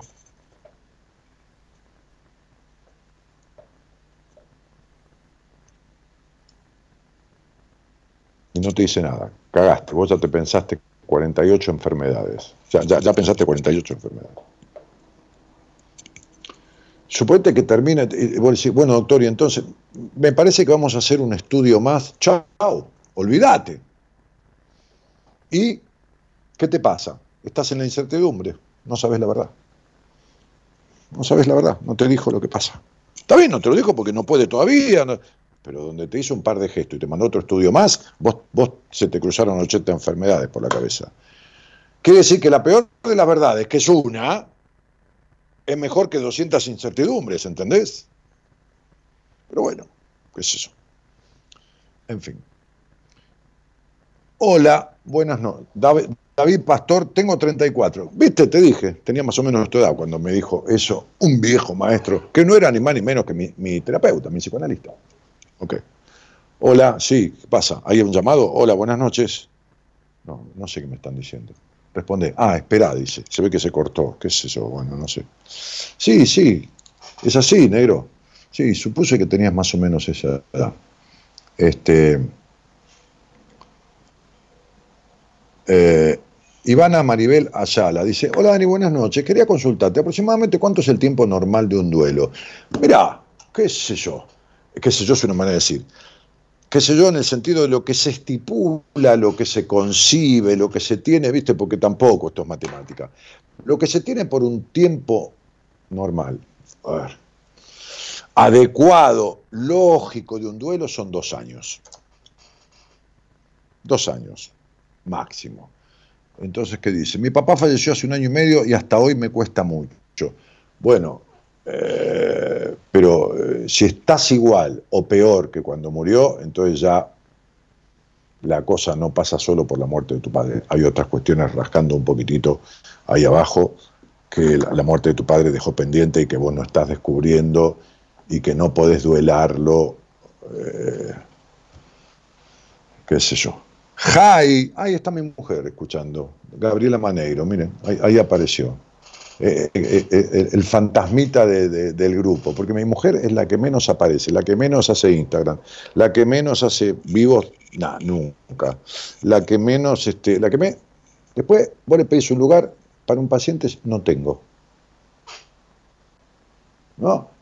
Como me dijo un día una mujer ahí, y lo que pasa es que Gaby tiene magia. ¿Y yo qué, qué soy? El conejo del, del, mago. Yo hago radio en Instagram, esto, lo otro. Y la tipa siempre tiene todos sus horarios ocupados. Bueno. Además, si hace magia, es egoísta, porque no me enseña los trucos de magia que hace. bueno, hola, buenas noches. Ahora sí tengo a alguien. ¿Qué es lo que pasa? Se cortó.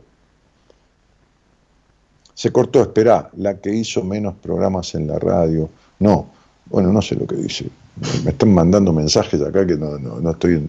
Bueno, Ivana Maribel Ayala, si, si querés, hablamos, pero, che, ¿cuál es el miedo, loco? No entiendo.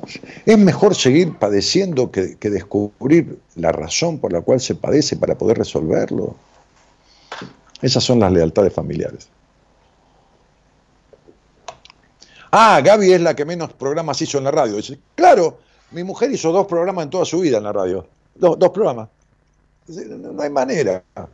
La tipa tiene algo, algo hace, tiene un conjuro, algo fue alguna bruja, le dio alguna pócima extraña, ¿no?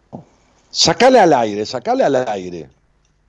Che, eh, eh, Leo, Leo, al revés dije, Elo, mandale un mensaje de WhatsApp a, Gabriela, mi, esposa, y decirle que, salga al aire conmigo. Le hacemos hablar un poco.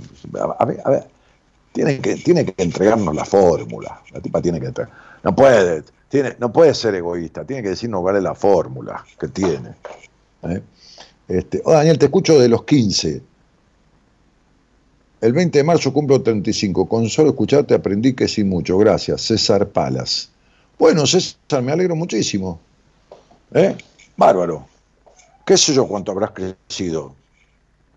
A lo mejor más que yo. Lo importante es cómo te sentís vos. Si vos te sentís bien, adelante, te felicito. Y te lo debes a vos, no me lo debes a mí. Porque vos me escuchaste, pero habrás agarrado cosas que, que yo dije que te sirvieron, habrás hecho algo con esas cosas que descubriste, y entonces el mérito es tuyo. Es un cachito mío y mucho tuyo.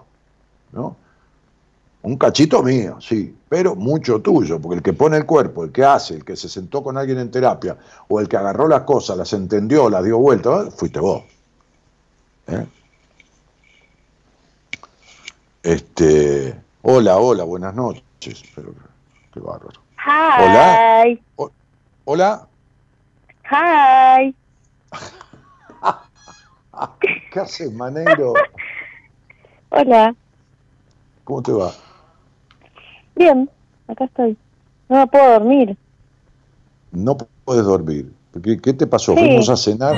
Fuimos a, No puede dormir. ¿Qué quiere que le haga? Este, no, nada. Eh, estoy re despierta. Así que nada. Estoy así. ¿Qué sé yo, no sé en qué momento me dormiré. ¿Qué fue la comida? Porque comiste un poquito de papas al horno y una milanesita de pollo chiquitita ahí. Ni siquiera el arroz comiste.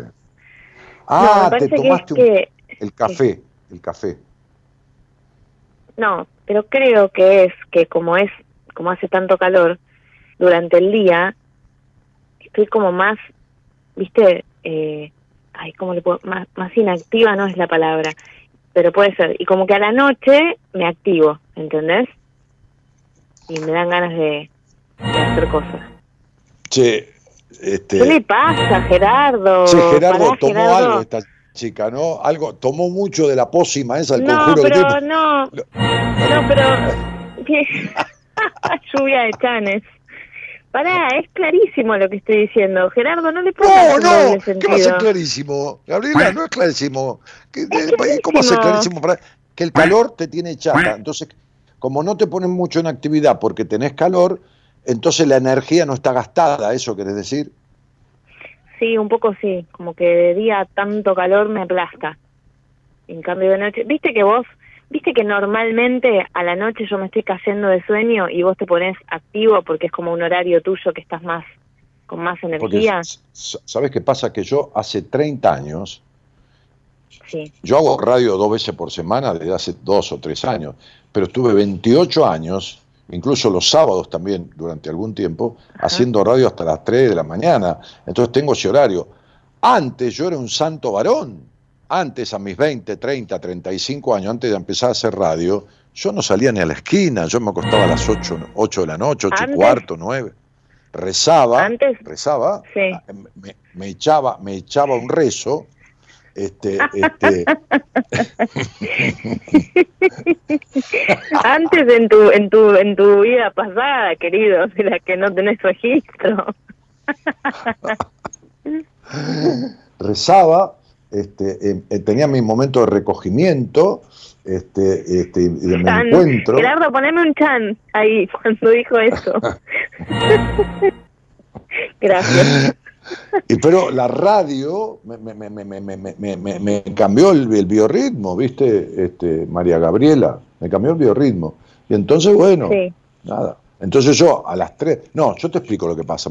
Para mí que es mi horario de nacimiento, eh, es una creencia que yo tengo. Yo a las 2 menos 10 de la mañana, que es el horario que nací, nací a la 1.52 minutos y 38 segundos. A esa hora renazco, es como que estoy, pero vos, vos me has visto dormir 3 horas, 4 horas en alguna oportunidad, yo he dormido poco este, este, por determinadas cuestiones. Y, vos ves que yo vengo decayéndome a pedazos, pero es la una y media, 2 de la mañana y soy el ave fénix, ¿viste? Claro, eso, a eso me refería, que ustedes dos, dos están ahí complotados con Eloisa también, así como en un doble sentido, pero yo me refería a eso, a que normalmente vos... Porque Eloisa, Eloisa se duerme tarde también. Y por supuesto, si está ahí del otro lado del programa. No, pero a lo mejor, ¿qué tiene que ver eso? Pero a lo mejor ella, antes de esto, antes de ser la productora del programa, o por ahí va a dormir o, termina el programa, como está en su casa y produce desde ahí, no estamos en la radio, termina el programa y hace... Y a los dos minutos está roncando, ¿viste? Yo no puedo. No, no, Eloisa, Eloisa no ronca. Eloisa no ronca. Eso yo lo sé. Lo que también puedo decir es que vos a veces roncás. Vamos a contar, un par de cositas podemos contar, ¿no? Sí, chan, chan, chan, sí, sí. Sí, hay que decirlo, está bien, son cosas naturales. Pero para un poquito, ¿cómo que yo ronco? ¿A veces ronco? Sí, eventualmente. Ah, bueno, está bien. No, no hay problema. No, no, no hay problema. ¿Qué, voy a hacer? Sí, a veces la posición en la cama o este, estar demasiado cansado. Vaya a saber, tiene, tendrá sus motivos. Si querés, busco la causa emocional del, del, ronquido. No, y hay una posición rara que, que, que vos dormís, porque viste que haces una cosa rara con la mano, que yo no sé cómo no se te corta la circulación, porque de repente vos pones la mano, eh, no, el antebrazo, no, no es el antebrazo, sería como el bíceps abajo de la cabeza y la mano queda apuntando para arriba. Un día, un día tengo que subir alguna foto para que se vea lo que estoy diciendo. Pongo la mitad del brazo debajo de la almohada, no debajo de la cabeza. ¿Estás loca? Debajo de la almohada. Bueno, debajo de la almohada donde tenés la cabeza apoyada. Sí, claro. Claro, y después todo el antebrazo queda vertical. Y dormís Bueno, así. vos- y yo vos- digo, vos ¿dónde busca- se le va la a- a sangre a, esta persona? Hay Sí. información clara en el doctor Google sobre las posiciones de dormir. Y fíjate que de costado, con el brazo debajo de la almohada, es una de las posiciones de mejor, eh, de mejor descripción, de mejor descripción de todo sentido este, emocional y todo. Fíjate, vas a ver. No, pero a mí no me importa mucho el significado emocional de la posición, es que me resulta gracioso. Ah, Me bueno. resulta, ¿viste? me resulta muy yo- cómico. Quiere, quiere decir que yo estoy durmiendo y vos te despertás, vas al baño, me mirás y te cagás de risa y te divertís conmigo. Literalmente. Sí, es lo que sucede, sí, Ah, ah, ah, ah.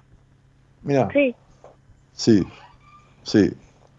Sí, acá dice Gerardo, la sacaste al aire para hundirte. Claro, me critica, ¿entendés? No, no es una crítica, es algo gracioso, porque tengo, tengo, eh, es muy gracioso que dormido, solo te pones en esa, no es que vos conciliás el sueño en esa posición, sino que en algún momento dormido te posicionás así. Eh, yo te voy a dar una mala noticia. ¿Cuál? Yo concilio el sueño en esa posición. Ah, bueno. Ah, claro, porque Yo- vos te dormís un rato después que yo, sí. Claro, vos no ves cuando yo me duermo. Vos ya estás dormida. eh, claro, entonces quedás así, ¿Eh? Quedás así, quedás en esa pose, Pero por lo menos yo sí. no te pido auxilio para dormirme con determinadas acciones que vos sí me pedís a mí para poderte dormir la mayoría de las veces. Ay, me Bueno, pero, la espalda, eh, me pasás la que- mano por la espalda un rato y ahí estoy yo, con una mano en el, Claro, con- en porque- el celular mirando una serie y con otra mano acariciándote la espalda a vos para que te puedas dormir. Y si no me das el calzador de zapatos, para que yo te pase el calzador de zapatos por la espalda, como si fuera un rascador, una caricia, qué sé yo. Sí, porque- pero tenés tenés ca- yo, yo duermo retorcido con el brazo, pero no jodo a nadie, ¿viste? No, no, ya sé. Pero explica por qué. Porque el calzador que yo te compré hace un tiempo Sí. es como sí. un... Mañana voy a subir una foto en Instagram para que se entienda todo esto porque es loco. Es como una, es como un animalito que tiene patitas. Entonces las patitas vos las pasás por la espalda y a mí me relaja. Es como una especie de cosquilla que a mí me relaja y me hace quedar dormida. ¿Para qué vamos a mentir? Y si nadie tiene que mentir. De un lado es calzador y después el mango es como si fuera, qué sé yo, un perrito, ponele, el mango, como si fuera un Sí, perrito no con las es. Y vos querés que Sí. yo te pase las patitas esas por el centro de tu espalda. Vos tenés Sí. un quilombo bárbaro. Sí.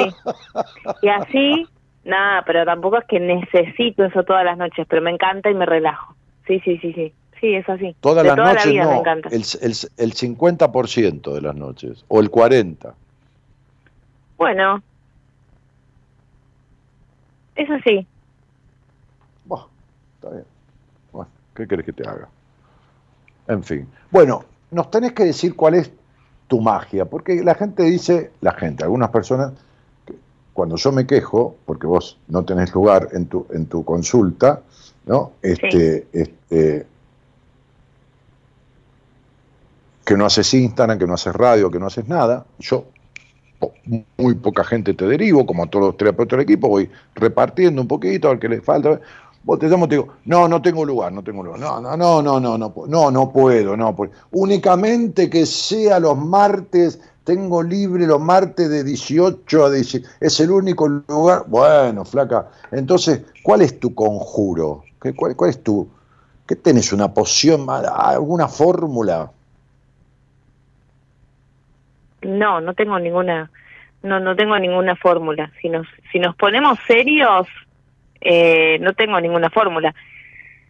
Entiendo que tiene que ver con que hay una, un grado de comodidad que el otro siente conmigo y que por eso se queda y ocupa un espacio y un lugar y eso lo respetamos y lo sostenemos y generamos un vínculo y está buenísimo y ese vínculo nos pertenece y ese espacio nos pertenece.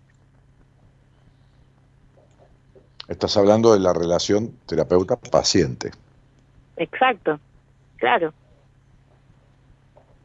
Esa es la explicación más, más, eh, más elemental, claro, más más adecuada, más más es más es, lo primero que me sale decirte porque es lo que lo que, no, porque por ahí vivo en realidad Esa es la explicación funcional de la del vínculo terapeuta paciente.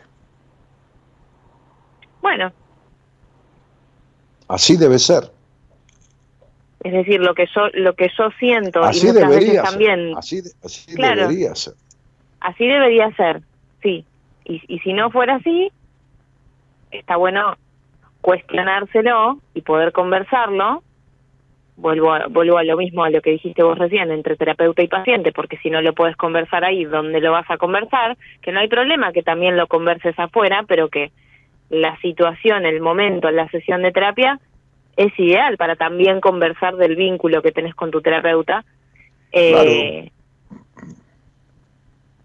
de, los enojos con el terapeuta, de la, de la, de, de las diferencias, de, de qué sé yo, de, lo que fuera.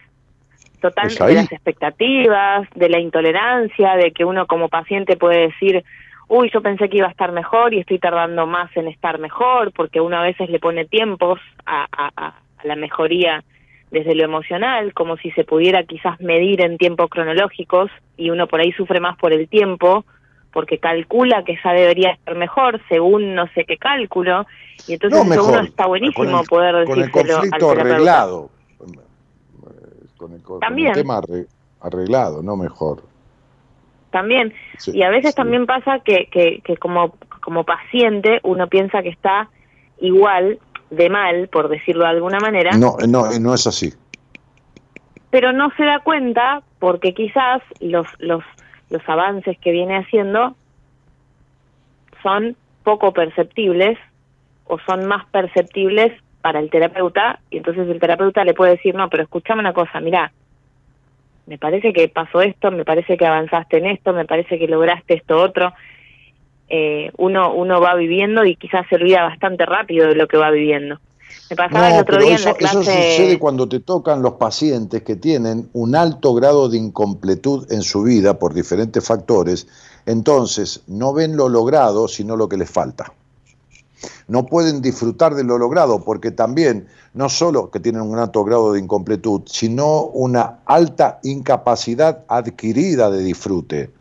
Entonces, cuanto más disfrutan de, sus logros, más se alejan de un montón de mandatos de desestimación, de desvalorización, de no servir, de un montón de cosas. Entonces tiene que seguir en la historia de, de ser desvalorizada, de, ser, de, no servir, de, ¿entendés? De no disfrutar. Es decir, es una manera de mantener lealtades a, los mandatos con lo que fue criado o criada, no importa el género que tenga, masculino, femenino, qué sé yo, intersexual.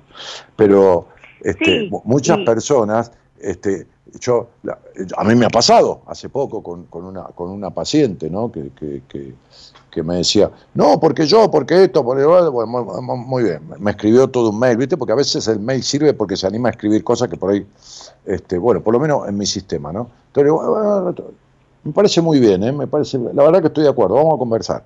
Entonces empezamos a conversar, llámame, va, muy bien, y ahí empecé, ¿no? ¿Te acordás que tal cosa que yo escribí cuando empezamos el primer día de entrevista, que te lo escribí en un mail y te lo mandé, que decía tal cosa? ¿Está? No, no, eso no está mal. ¿Te acordás que.? Sí, no, no, eso tampoco. Bueno, ¿qué vas a hacer? ¿Te estás diferenciando de tu mamá? ¿Te acordás que dijimos que eras igual que tu madre? Sí, bueno bueno, te estás diferenciando, estás separándote, estás logrando cosas. Y esa separación es difícil de aceptar. Sí. A veces pasa que a uno le cuesta separarse de las identificaciones normogénicas, diría un señor que vos y yo conocemos. Yo coincido con lo que decís y, y, en coincidencia te agrego algo que, que, que, veo y que siento que a veces también pasa. Que mm, me parece súper válido en ese sentido lo que decíamos recién de poder conversar con el terapeuta de, de las de las insatisfacciones, de las expectativas, de lo que uno cree que no logró, etcétera, etcétera, porque también ahí hay una posibilidad del terapeuta de mostrarle, de mostrarle, es decir, de hacerle ver al paciente todo aquello en lo que uno No, no, no, de demostrar no, de mostrarle, de hacerle ver mm.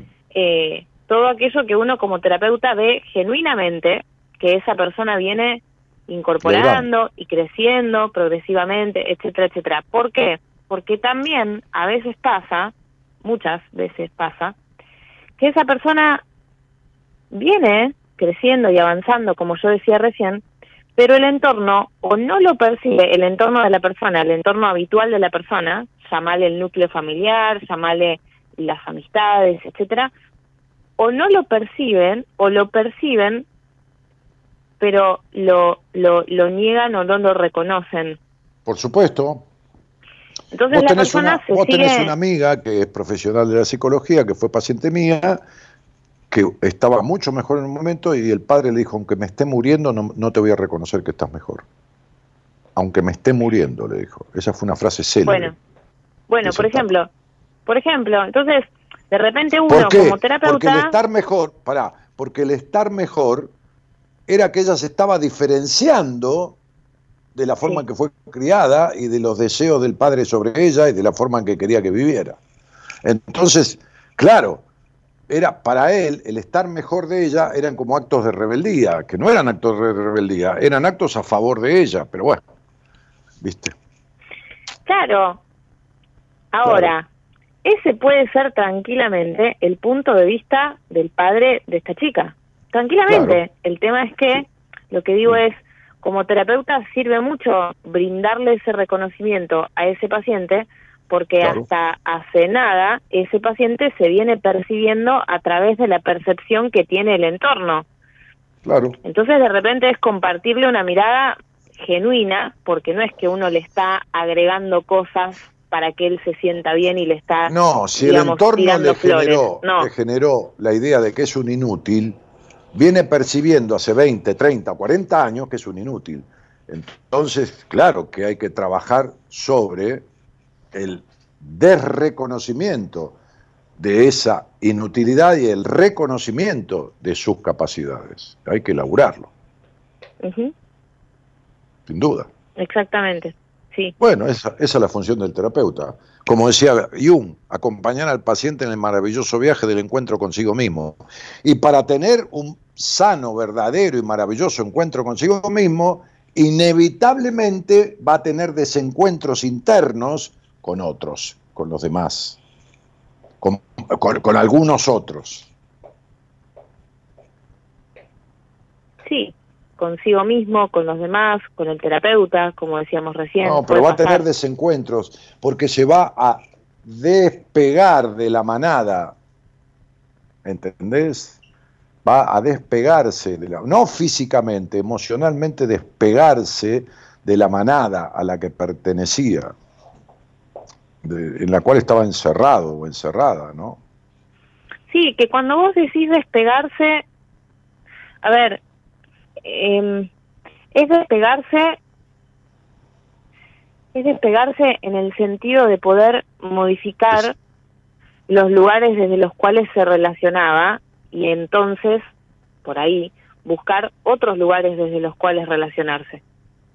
Sí, desafectarse, eh, no, es despegarse porque me despego, me voy, no vengo nunca más. Desafectarse, claro, y poder relacionarse de otra manera, ¿no? Mi, mi, mi, papá me dijo, después de 32 años, me dijo una paciente la otra vez, qué linda que sos, o qué linda que estás. Es la primera vez que me lo dice en mi vida, me dijo. ¿Sabes cuándo?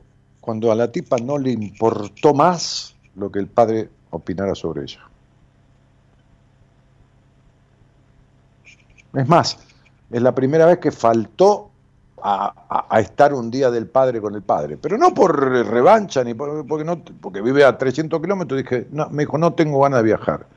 Bueno, a los cuatro o cinco meses, un día fue a visitar al padre y a la madre, y el padre le dijo, qué linda que sos, o qué linda que estás, no importa lo que fuera. Nunca se lo había dicho nunca en su vida.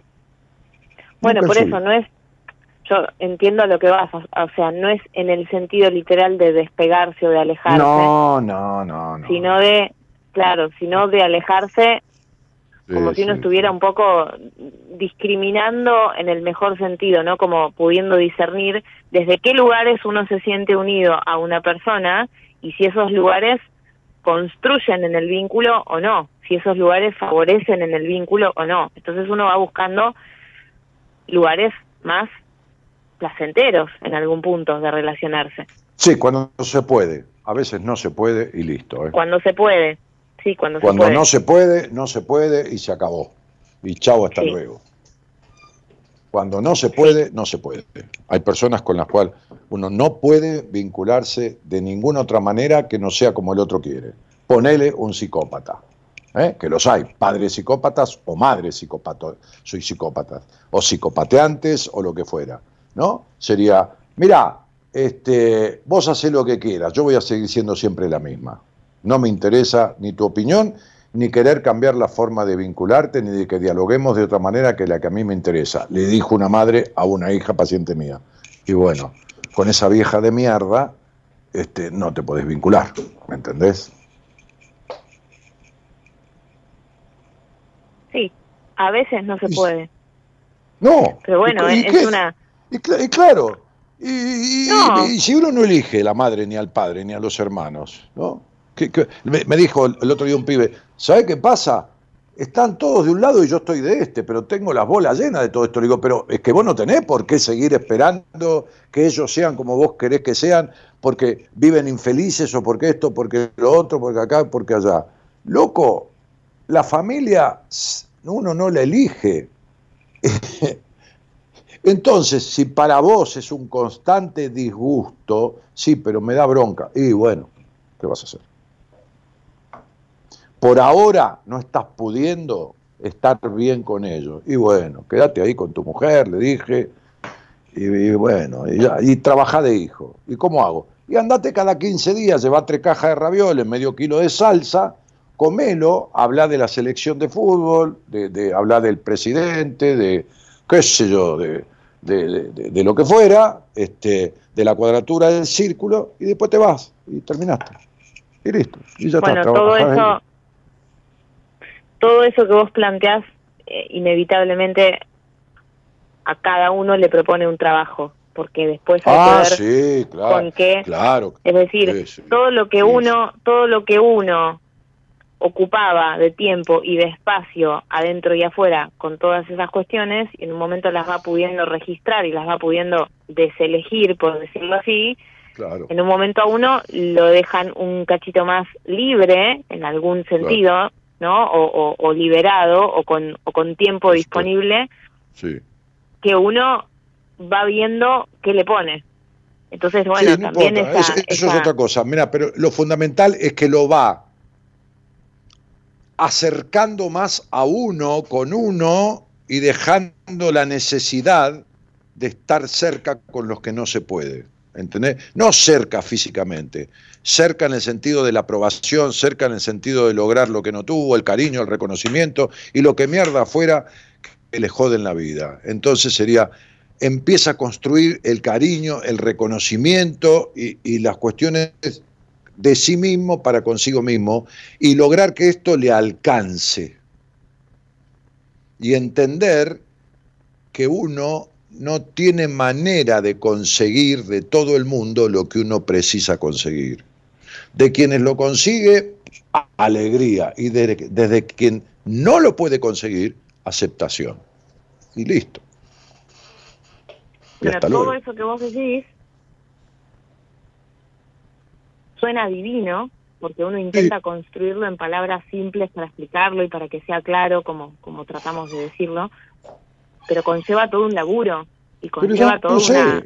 Bueno, pero si, no estaríamos vendiendo autos en vez de, ser terapeuta. Claro que conlleva todo un laburo. Es una construcción, Gabriela. Es una construcción. Yo, yo, yo te mandé una paciente a vos que ni siquiera iba a buscar su título que ni siquiera se pintaba, que ni siquiera se ponía un aro, que, que la madre le decía que, no era para ella pintarse, ni arreglarse, ni colgarse aro, ni pintarse las uñas, ni nada. ¿Entendés? Y, se recibió y, hacía años y no iba a buscar ni su título. Y fue a buscar su título vestida con vestido divino y pintada y arreglada y se fue a la mierda de la casa esa y la contrató una empresa y le dieron una casa para que viva. Y, bueno, y ese es un laburo que es una construcción. Es un laburo tuyo de guiarla y es un laburo de ella de poner lo necesario. Y trabajar juntos en esa deconstrucción de toda esa historia de mierda y de desprecio y de desconsideración y construir una historia de aprecio y de, y de reconsideración por esa misma. Y ahí anda, feliz en la vida. Sí, sí.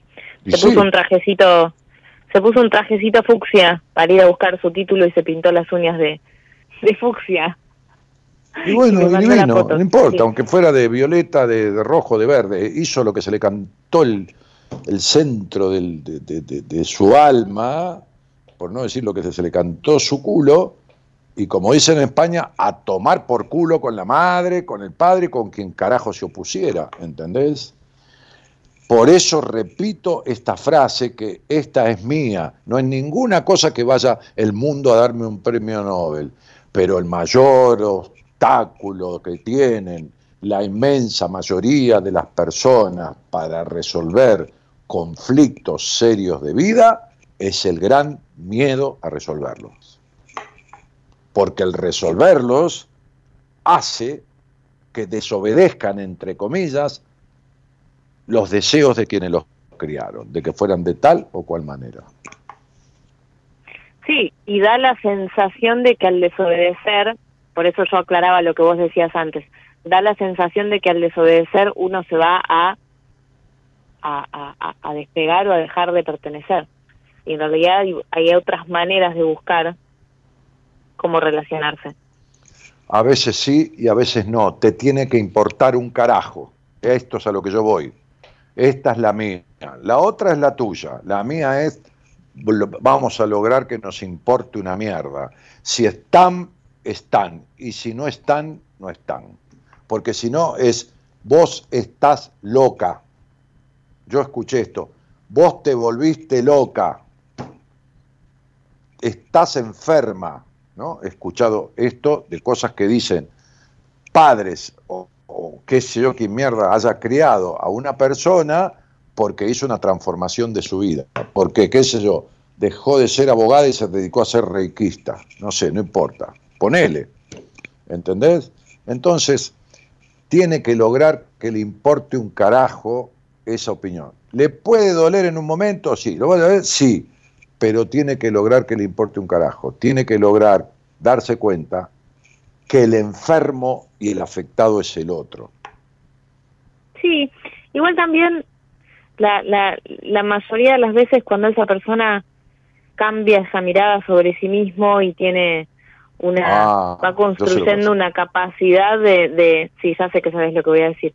Va va construyendo una capacidad desde un lugar más autónomo de, de, de poder percibirse a sí mismo y no estar tan pendiente de, de, de como lo que yo te decía antes de cómo lo percibe el entorno. No casualmente el entorno baja esa por ejemplo en esos ejemplos que vos das baja la agresividad.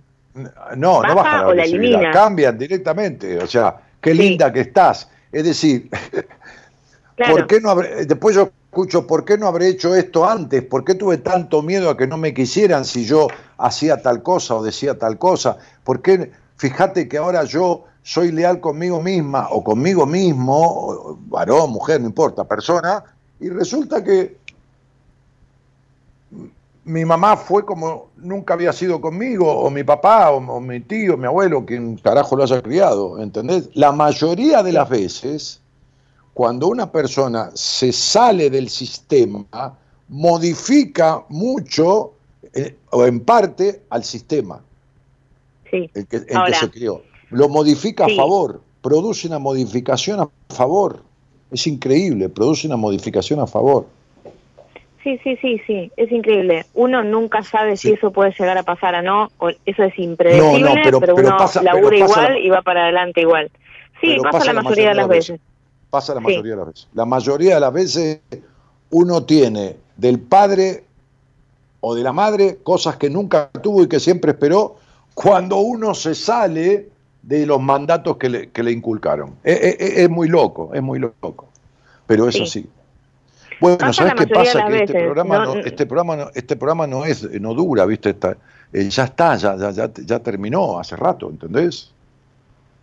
El programa. ¿Cómo que terminó? ¿Pero no me puedo quedar acá charlando? No, no, y, viste, no, no, tiene la culpa la gente de que, de que vos eh, tengas sueño, eh, no tengas sueño, ¿viste? No, no tengo sueño, claro. Mm, sí, sí. Este, no, no, no tiene la culpa la gente. Así que, bueno, qué sé yo. Eh, tenemos que, que salirnos de acá. Bueno, me parece bárbaro. Yo mañana voy a subir una foto ha, habido, ha habido un, boludo Germán Ariel Garrido Benz, que no sé, un tarado que se ve que ha puesto mensajes. Cada tanto entra un tarado mental que, que, pone algo, ¿viste? Que, qué sé yo. Este, andás a ver, ni sé lo que, lo que porque le eliminaron todos los mensajes. Hola Dani, no sé si estoy en lo correcto de volver a casa 28 del 9 del 94 a las 13. Pía, vos nunca escuchaste mi programa ni, ni sabés nada de esto, porque si supieras algo de lo que yo hago, jamás me pondrías una fecha para que yo te dé una respuesta, porque nunca jamás hago eso. Así que encantado de conocerte, cuando quieras hablamos, me haces una pregunta que quieras, si puedo te la voy a contestar, y encantado voy a utilizar tu fecha, tu nombre y todo. Pero verdaderamente a vos te dieron el dato y te habrán dicho, hay un tipo que te dice cosas con la numerología, y yo no soy ese tipo, te dieron mal el dato eh, Pía Bulacio, querida mía. Así que bienvenida al programa, encantado de, de, charlar contigo el lunes o el miércoles, son los días que yo estoy. Este, Hola Dani, Gaby, los escucho y veo con el sonido del mar de fondo, dice María Cecilia. Ah, mira que viva.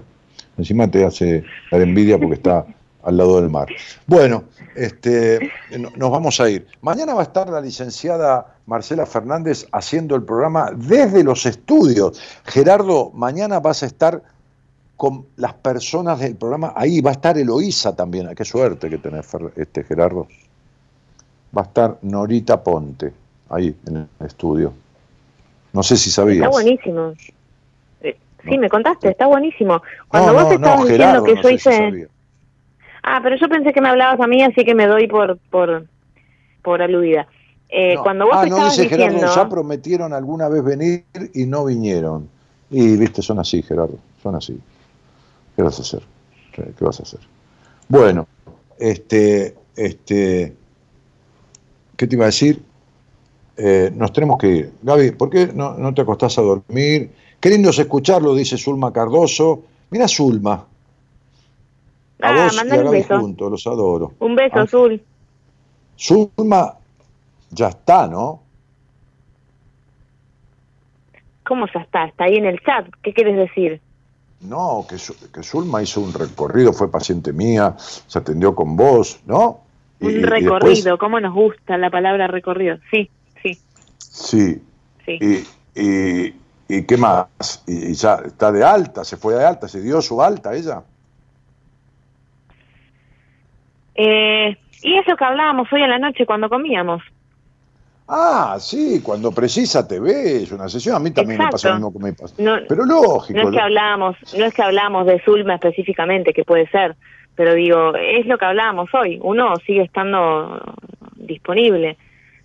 Ah, por supuesto, yo también. Hoy me, hoy, hoy, hoy me escribió una chica de Rosario que me dijo, Dani, yo estoy en terapia, pero necesito una sesión con vos porque este, esto, lo otro, para que me aclare ciertas cosas, necesito verte una vez. Y le dije, sí, encantado, hablar con Marita y pedir una sesión conmigo, este, porque quiero determinada información puntual que necesito que me des. Bueno, encantado. Fue paciente mía en una época, este, y bueno, nada, vuelve, vuelve por, por, por un rato, por una sesión, por un, por, un deseo. Sí. Bueno, nos vamos. Gaby, acostate a dormir, dale, ¿eh? Dormite. Sí. Duérmete, niña, duérmete ya, que viene el cuco y te comerá. Yo ya estoy acostada, así que ya corto con este llamado inesperado y no sé, y trato de conciliar el sueño. Bueno, concilia, concilia. Este, te mando un cariño grande, querida esposa, ¿eh? Bueno, otro, nos vemos pronto. Sí, y si no nos vemos, vamos al oculista. Chao, cariñitos, ¿eh? Bueno, señoras y señores, de la mano del señor Gerardo Subirana, que opera técnicamente y musicaliza este programita, nos estamos yendo. También saludando a la señorita productora Eloísa Noralí Ponte, nuestra Norita Ponte, así le ha puesto Gerardo, este, y, y a toda la audiencia, agradeciéndoles Hemos hecho un programa más y un programa menos a la vez de buenas compañías. De vuelta, reitero mi agradecimiento a la confianza que la gente deposita en nosotros, que en tres días de haber empezado la inscripción en el seminario estamos cerca de completar ya el 50% del cupo. Así que, nada, extraordinario. Buenas noches a todos, mi nombre es Daniel Jorge Martínez y muchísimas gracias por haber estado.